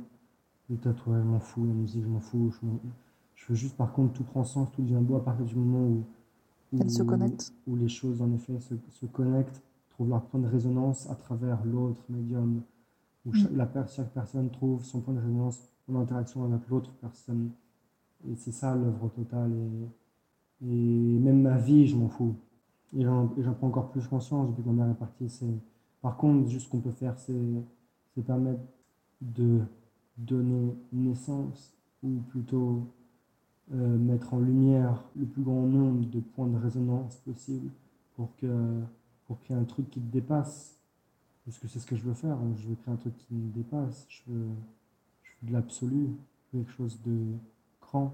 Par contre, comme je disais tout à l'heure, par nature, il n'y a rien de grand. Il y a des petites mains, des petites vies. Et donc, je m'affaire ma petite vie avec mes petites mains à faire des trucs. Et s'il y a un truc de grand qui émerge, ben, tant mieux. Tu fourmilles euh, jusqu'à temps de constituer ta fourmilière. Est-ce que tu as déjà tatoué dans, dans des endroits insolites? J'étais tout dans des alcôves. Il y a une époque où, euh, où j'étais un peu genre euh, le tatoueur euh, des teufs de Paris. Donc, j'étais dans pas mal de squats, de lieux plus ou moins insolites et ouverts à l'expérimentation et tout. Et c'était agréable. J'ai réalisé que quand même, à bout d'un certain temps, que c'était pas mon truc. Parce que je m'en fiche en fait de tatouer dans des lieux insolites. Ce qui compte par contre, c'est de créer sa bulle. Et, la- et ta bulle, tu peux la créer dans un lieu qui n'est pas insolite. Si ta bulle, elle est, elle est pure, elle est profonde, étrange dans ce qu'on peut dégager, et de dégager l'étrange de l'autre, et ben ça sera insolite. Mais le lieu, euh, Le lieu peut-il parfois aider à dégager cette étrange? Il peut, mais le lieu, évidemment, il est vecteur. Mais par contre, c'est pas tant le lieu que ce que, tu, que ce que toi tu emménages dans le lieu et l'énergie que tu mets dedans. J'ai tatoué, euh, tatoué mon vécu. Euh, on généralise un peu au-delà de- du, tatouage euh, dans des abats vraiment tout petits. J'ai vécu dans des 9 mètres carrés pendant longtemps. et ben, ca- et ben, c'est, c'est comme ça. c'était des, ça restait quand même des bulles propices à la création et insolites, quoi. Tu, tu forges, je suis persuadé que tu peux, à la force de, de- de tes choix, de ta manière d'envisager les choses, la réalité que tu envisages, tu peux, à la force de ta projection, euh, euh, rendre la, la- la vraie réalité malléable. Tu peux, en fait, transformer la réalité. C'est pareil avec les lieux, du coup. Donc, lieu insolite ou pas, euh, sûrement, oui. euh, C'est l'intention que tu vas y nature, porter. J'ai sûrement dû, mais je me rappelle même plus. Mais, mais, mais dans, dans tous les cas, c'est ça a un peu d'importance. Qui- Il y en a qui tatouent, euh, dans- qui aiment ça, ouais, tatouer ouais, dans des rames de, de, je sais plus, de métro abandonné, il y a des, des projets chouettes comme ça. Moi, je m'en fiche. Je, je veux générer de l'insolite par la force de, de qui je suis et de la force de qui je vais rencontrer, euh, j'ai envie de dire, un peu partout, où on pourrait se trouver, quoi. Quelle est l'influence de l'argent dans ton rapport à la création, à la rémunération, aux impératifs liés à ce système? Alors, plusieurs et choses. aux possibilités Euh, l'argent, l'argent, je m'en fous complètement, mais j'aime l'argent. l'argent, c'est l'outil qui va me permettre de réinjecter dans, mes, dans, tous les, dans chaque fois dans les projets suivants. Là, c'est dans le- mon matériel de musique. Aligner les, les liasses tout, je, je m'en branle. Mais par contre, j'aime gagner de l'argent et, et plus j'en gagne, mieux c'est. Parce que plus j'en gagne et, et plus je peux, je peux investir et plus ça me donne de marge de manœuvre concrétiser tout ce qui est, tout ce qui est dans ma tête et c'est énorme dans ma tête. Euh, après, absolu. si on recentre par rapport au tatouage et, mes tarifs, peut-être même que je dirais ça par rapport à la question, mais je pense que c'est chouette de le dire. Je ne l'ai jamais dit et je pourrais bien le dire d'ailleurs, en publiquement. Fais-toi plaisir. Mais mes tarifs, d'ailleurs, c'est toujours les mêmes. Et ils ne dépendent ni de la taille, ni du temps passé dessus, ni de rien. Ils dépendent d'une chose. Enfin, ils dépendent de quelques trucs. Ils dépendent de ce que ça me coûte de faire. Et ça me coûte toujours autant. Ouais. Les billets que les gens me donnent, ils payent Ton pour la vie que j'ai eue. Ils payent pour la vie que j'ai eue et qui, la douleur que j'ai eue, qui fait qu'aujourd'hui, je m'en suis sorti et que je suis capable de créer ça et de leur offrir ces choses-là. ce scribe. Ouais. Mm. Ils payent ça. Ils payent pour mon passé. Peu importe si c'est un avant-bras ou un corps entier. Mais parce que tu fais aussi des. Alors, je sais pas si tu le fais toujours parce que j'ai lu tellement de trucs en très peu de temps que je mélange les dates sûrement et comme j'ai aucun rapport au temps, ça doit pas aider. En tout cas, dans une interview, tu parles d'un flashbook secret. Ouais, ouais. Je fais, je, je, je- l'ouvre plus. Ok. C'était il y a combien de temps ça? Il y a pas, il y a peut-être même pas si longtemps. Hein. C'est peut-être, c'est franchement, c'est date au début de l'année, mais c'est bon là, j'en ai marre. Il y avait un flashbook secret parce que je trouvais ça chouette de proposer aux gens des designs euh, plus accessibles, à des tarifs plus accessibles pour ceux qui soit n'avaient pas les moyens de, se permettre des tatouages euh, en, improvisation en tant que rituel, ni euh, ou bien alors qu'ils n'avaient pas le courage ou qu'ils ne se sentaient pas prêts. Ça m'intéresse plus, je m'en fous. Les gens qui, qui n'ont pas le courage S'ils le veulent vraiment, ils finiront par le trouver. Ceux qui n'ont pas les moyens, ils finiront par avoir les moyens, s'ils le veulent vraiment. C'est important. Il faut, c'est important pour moi que les gens. euh, je sais que c'est pas forcément extrêmement accessible, mais c'est important pour moi aussi que, qu'il y ait un effort à tous les niveaux, intérieurement, financièrement. euh, Pour toi, ce que tu engages. voilà. C'est, ça, ça, doit- ça prend du temps. Ici, il faut, il faut épargner. euh, ça doit coûter. Ça doit coûter à- à tous les niveaux. Quand tu prends tes photographies pour retransmettre ce que tu as fait, est-ce que tu as des partis pris en matière de réglage, de cadrage, de retransmission de ce que tu as fait? La plupart du temps, j'aime bien, j'ai un peu le même euh, modus operandi de partir d'une vision d'ensemble et peu à peu de me rapprocher et de parcourir et au fur et à mesure de, de m'approcher du grain de la peau, de l'encre, euh, de la luisance, de la lumière, parce que l'encre vient d'être posée. Euh, Lumière du jour? Ouais, ouais, la lumière. Et après, la plupart du temps, et, et quand il y a consentement, de remonter vers le visage. Voilà.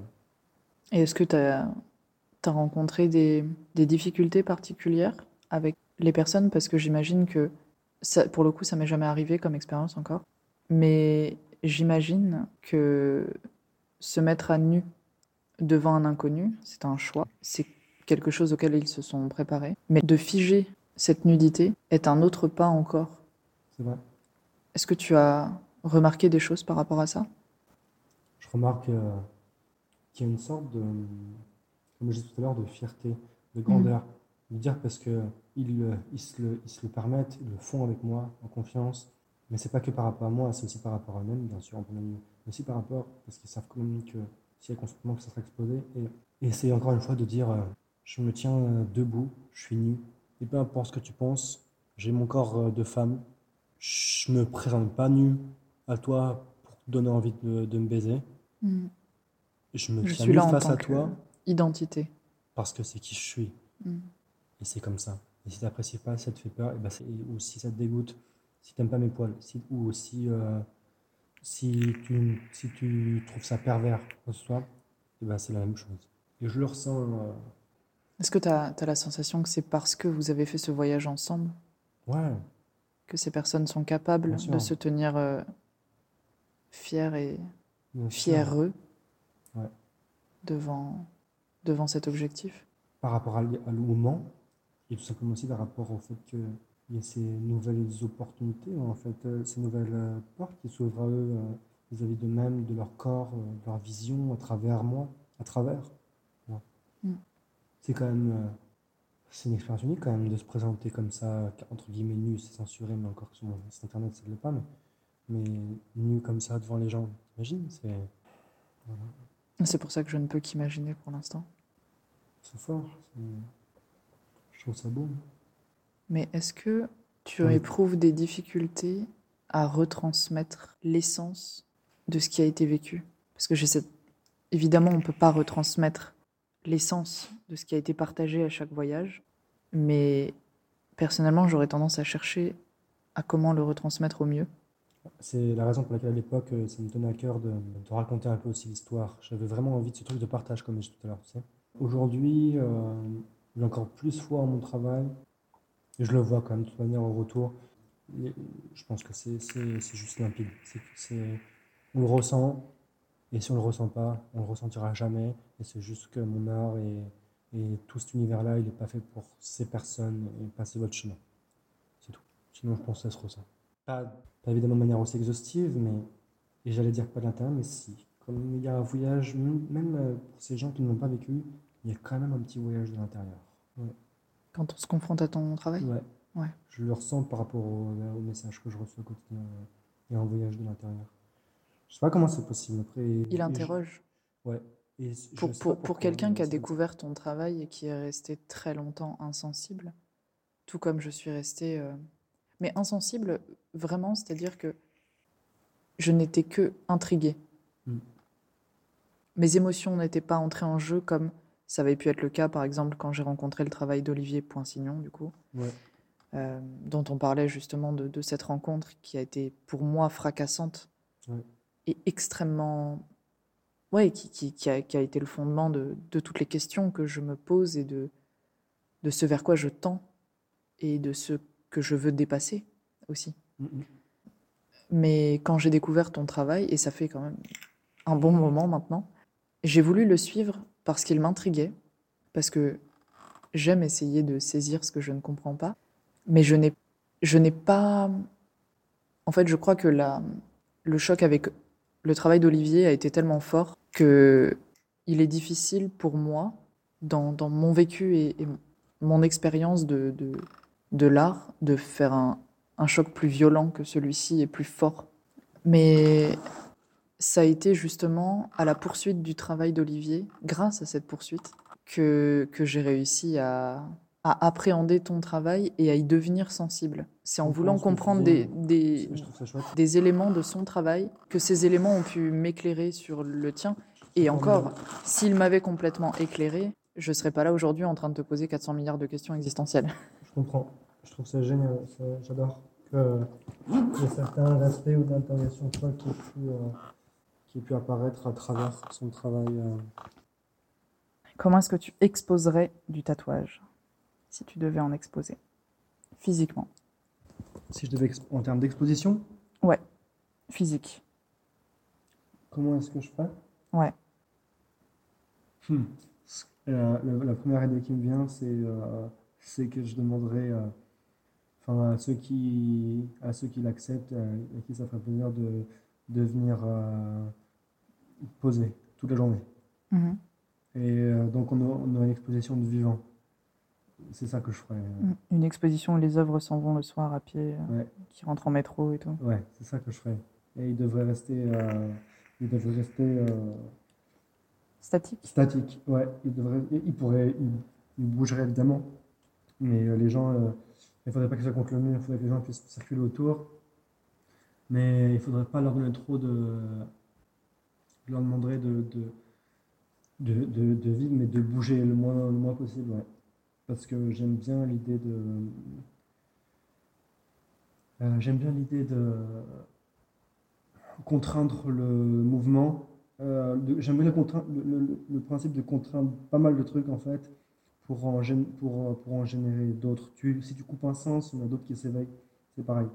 Euh, ça me rappelle, euh, enfin en, en, en- en écho, parce que je suis en train de dire, je pourrais citer la performance que j'avais donnée euh, il y a deux, trois, il y a trois, il y a deux, trois ans, où j'avais tatoué plusieurs personnes euh, en improvisation euh, avec une, ligne commune à tous les corps et qui se déployait sur chacun d'eux. Et j'avais demandé à ce qu'un un cercle noir soit peint, même le sol. Il y avait la table au milieu et les gens, et chacun d'entre eux avait été retenu euh, au centre du cercle par une corde.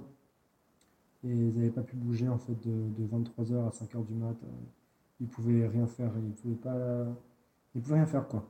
Ils pouvaient pas aller pisser, ils pouvaient pas aller boire, et, et ils avaient froid parce que c'était la nuit du coup. Et, et ce C'est dans un lieu couvert? c'était à l'extérieur, euh, c'était en outdoor d'un d'un squat euh, de Bobigny.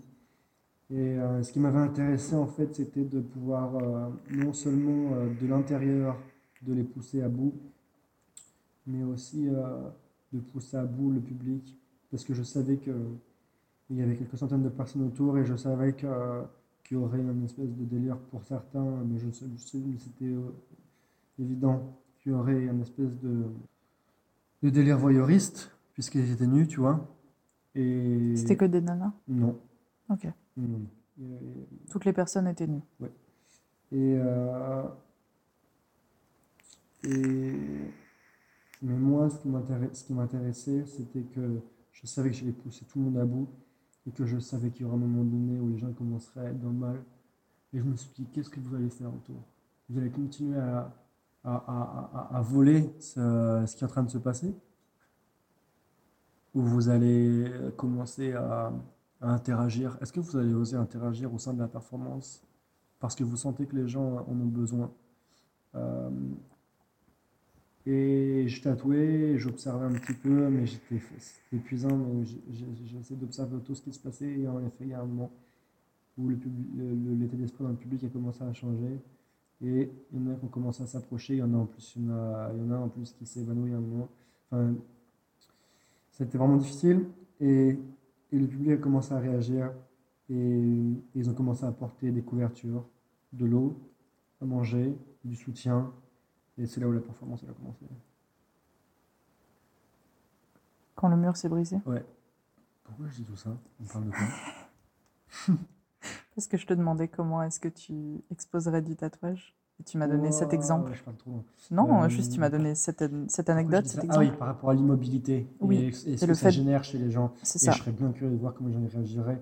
Comment ils considèrent euh, euh, des corps qui- vivants, qui sont exposés, mais en tant que corps, En perdant toute individualité voilà, et toute toute liberté. la journée. Qui- comment ils font les gens? Est-ce qu'ils leur posent des, qu'ils leur posent des questions? Faudrait demander à Tim Tim? De Vim Delvoye si tu as déjà entendu parler de ce gars. Non. C'est. T'as jamais vu des cochons tatoués? Ça te dit quelque pas. chose? Eh bien, c'est un. Il me semble que c'est un Belge. Alors, il a, il a, il a fait plein de projets par rapport au tatouage.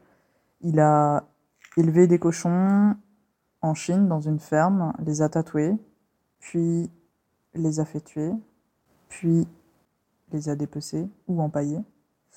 Il a aussi engagé, enfin engagé, réalisé. euh, un-. Vas-y, continue. Ouais, ouais, ouais, non, mais il y a, y y d'autres gens qui ont travaillé, mais avec beaucoup plus d'éthique dans cet aspect-là. Il a aussi donc engagé, payé, je sais pas, réalisé euh, un tatouage sur un homme qui s'appelle Tim. L'œuvre s'appelle Tim. Ouais. Et cet homme, c'est stipulé dans son contrat, ça a été effectué en Suisse, qu'il doit effectuer tant d'heures par an Dans les musées.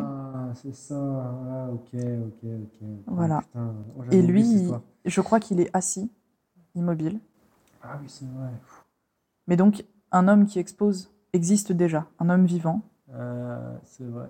Et, et je ouais. sais pas comment le public euh, génère. Après, il y a aussi euh, Marina Abramovic, Mariana, Marina, Ouais, ouais, ouais, euh, qui elle s'est confrontée aussi euh, Ouais, à ce public aussi très très fort. Alors, l'interaction n'est pas la même, mais Ouais, ouais. Dans, dans ce rapport au, au lâcher prise et à ce que cette forme de soumission peut générer et révéler chez, chez ce public, ça peut être extrêmement, extrêmement violent. Je suis. Mais ça pourrait être effectivement très intéressant. Mais c'est plein de questions hein, que je me pose. C'est comment est-ce que tu exposes du tatouage? Tu l'exposes sur le corps vivant, sur le corps dépecé? Tu alors si- avec consentement si c'est possible, n'est-ce pas? Euh, Si on peut éviter d'aller piller euh, les corps des gens qui ne nous appartiennent pas, n'est-ce pas? Alors, sinon, ce serait.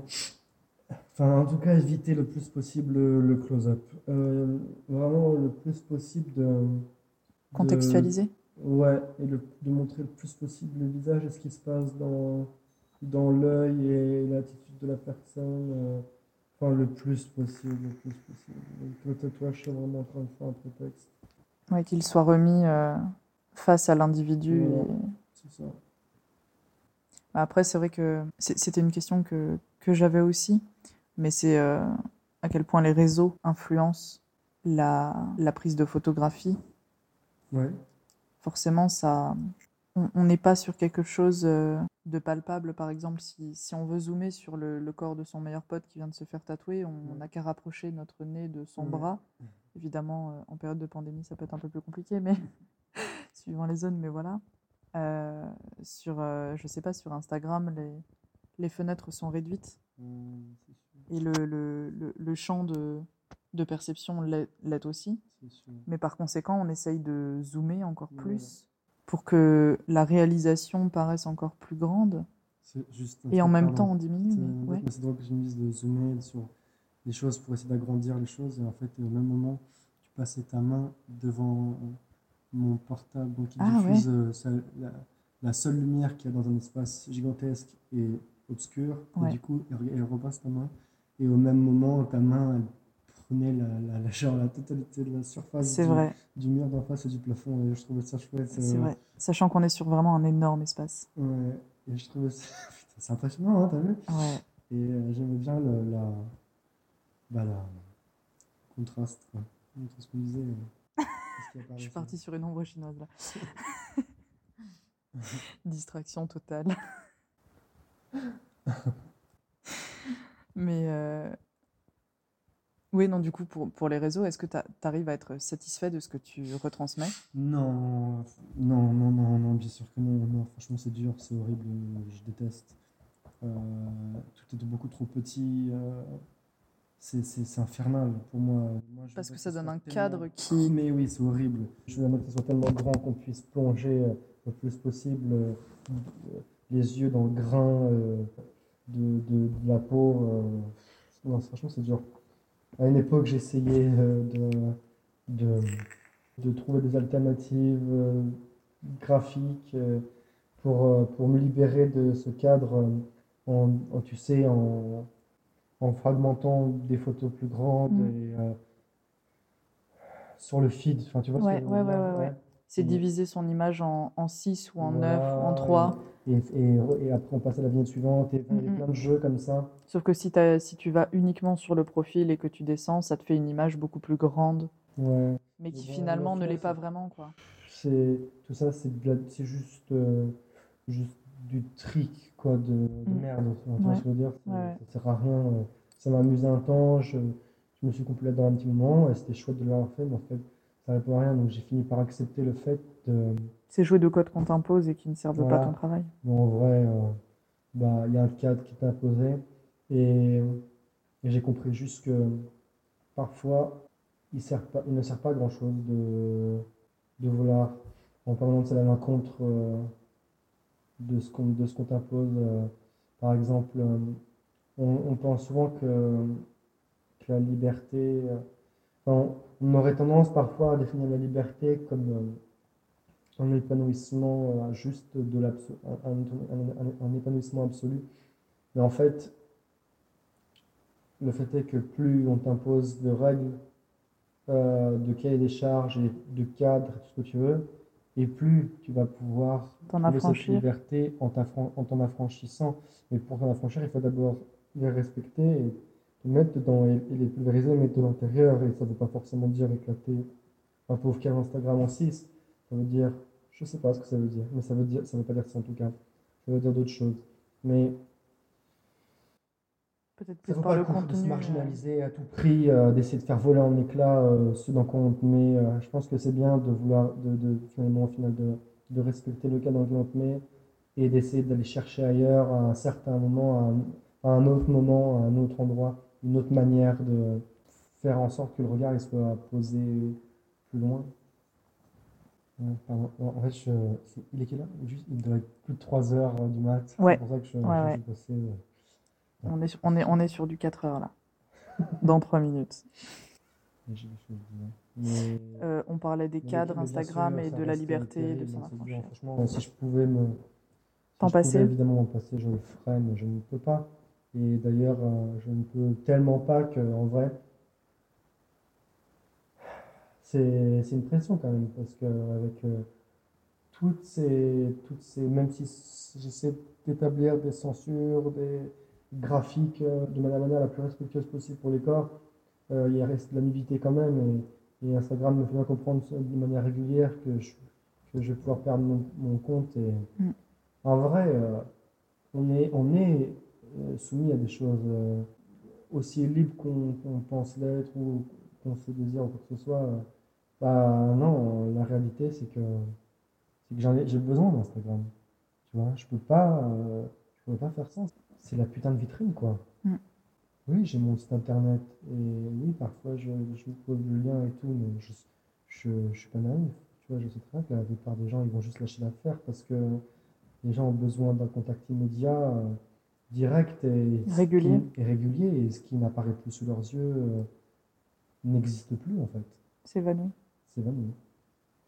Et j'en suis pas encore au point où euh, je pense, au point où j'ai perdu mon, quand j'ai perdu mon compte pendant quelques mois, parfois, oui, je recevais des messages par mail, par d'autres moyens détournés et tout, j'en ai reçu, mais il n'y a, pas 40 000, hein, il y a pas 40 000 personnes qui, qui sont présentes, tu vois, tu te rends compte que, que c'est tout ça, c'est de choses et que c'est une farce. Voilà, Mm. c'est ça. Mais parce que tu as un site internet aussi, Ouais, que lui, tu façonnes euh, selon tes, ouais. tes volontés. Est-ce que lui, tu arrives à, à en être euh, satisfait dans ta manière de retransmettre les choses? En tout cas, oui, c'est une manière euh, plus. Ouais, c'est plus proche de, de ce que j'ai envie de présenter, bien sûr. C'est clair. Après, rien ne vaudra tout ce que je pourrais faire dans la vraie vie, et, euh, hors écran, et, et jusqu'au potentiel possible aboutissement d'un, de ce qu'on pourrait appeler un temple euh, métamorphose d'un jour. Tout ça, c'est peu de choses. C'est tout ce qui se déroule dans, le- dans la vraie vie, sous nos yeux, ce qu'on peut toucher, sentir, respirer. euh, Percevoir ouais, ouais, percevoir. Il n'y a rien qui vaut ça. Est-ce que, à travers de ton langage graphique, il y a un message un peu général? Que tu essayes de transmettre? Parce qu'il me semble qu'on y a déjà répondu finalement, tout au long de, de la discussion. mais- si, on, pou- si on voulait réappuyer, Un, un ou plusieurs messages d'ailleurs. hein. Il peut y avoir un premier message destiné à des gens, d'autres qui sont destinés plus à toi-même. Un, un message ou une- une- un désir, une volonté, c'est quoi en fait? Pour- Pourquoi je fais tout ça? Moi, à la base, si je réfléchis pas, enfin, par nature, par rapport à ce que j'ai vécu, la manière dont je me suis construit, etc., je peux pas dire, je peux pas être malhonnête. Je peux pas dire autrement que l'humanité, elle, me rend, l'être humain me rend triste. C'est un- une- soit soit c'est une vraie guerre, ou c'est une guerre froide du quotidien. Mais, mais, mais, mais c'est un peuple qui est en guerre en permanence.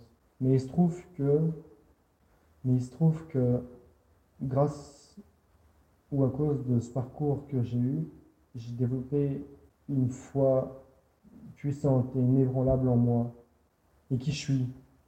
Oui, j'ai une foi en don, mais c'est en fait c'est pas une foi en don. Don c'est don c'est peu de choses, don c'est don ou donne c'est rien. En fait, quand on y pense, j'ai foi en ce que je comme je disais tout à l'heure, en un fragment de, de quelque chose de plus grand auquel j'appartiens, auquel j'ai conscience d'appartenir.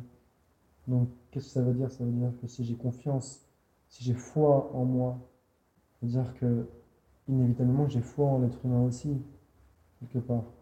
Ou tu, du moins, tu places cet espoir. Je place cet espoir, ouais.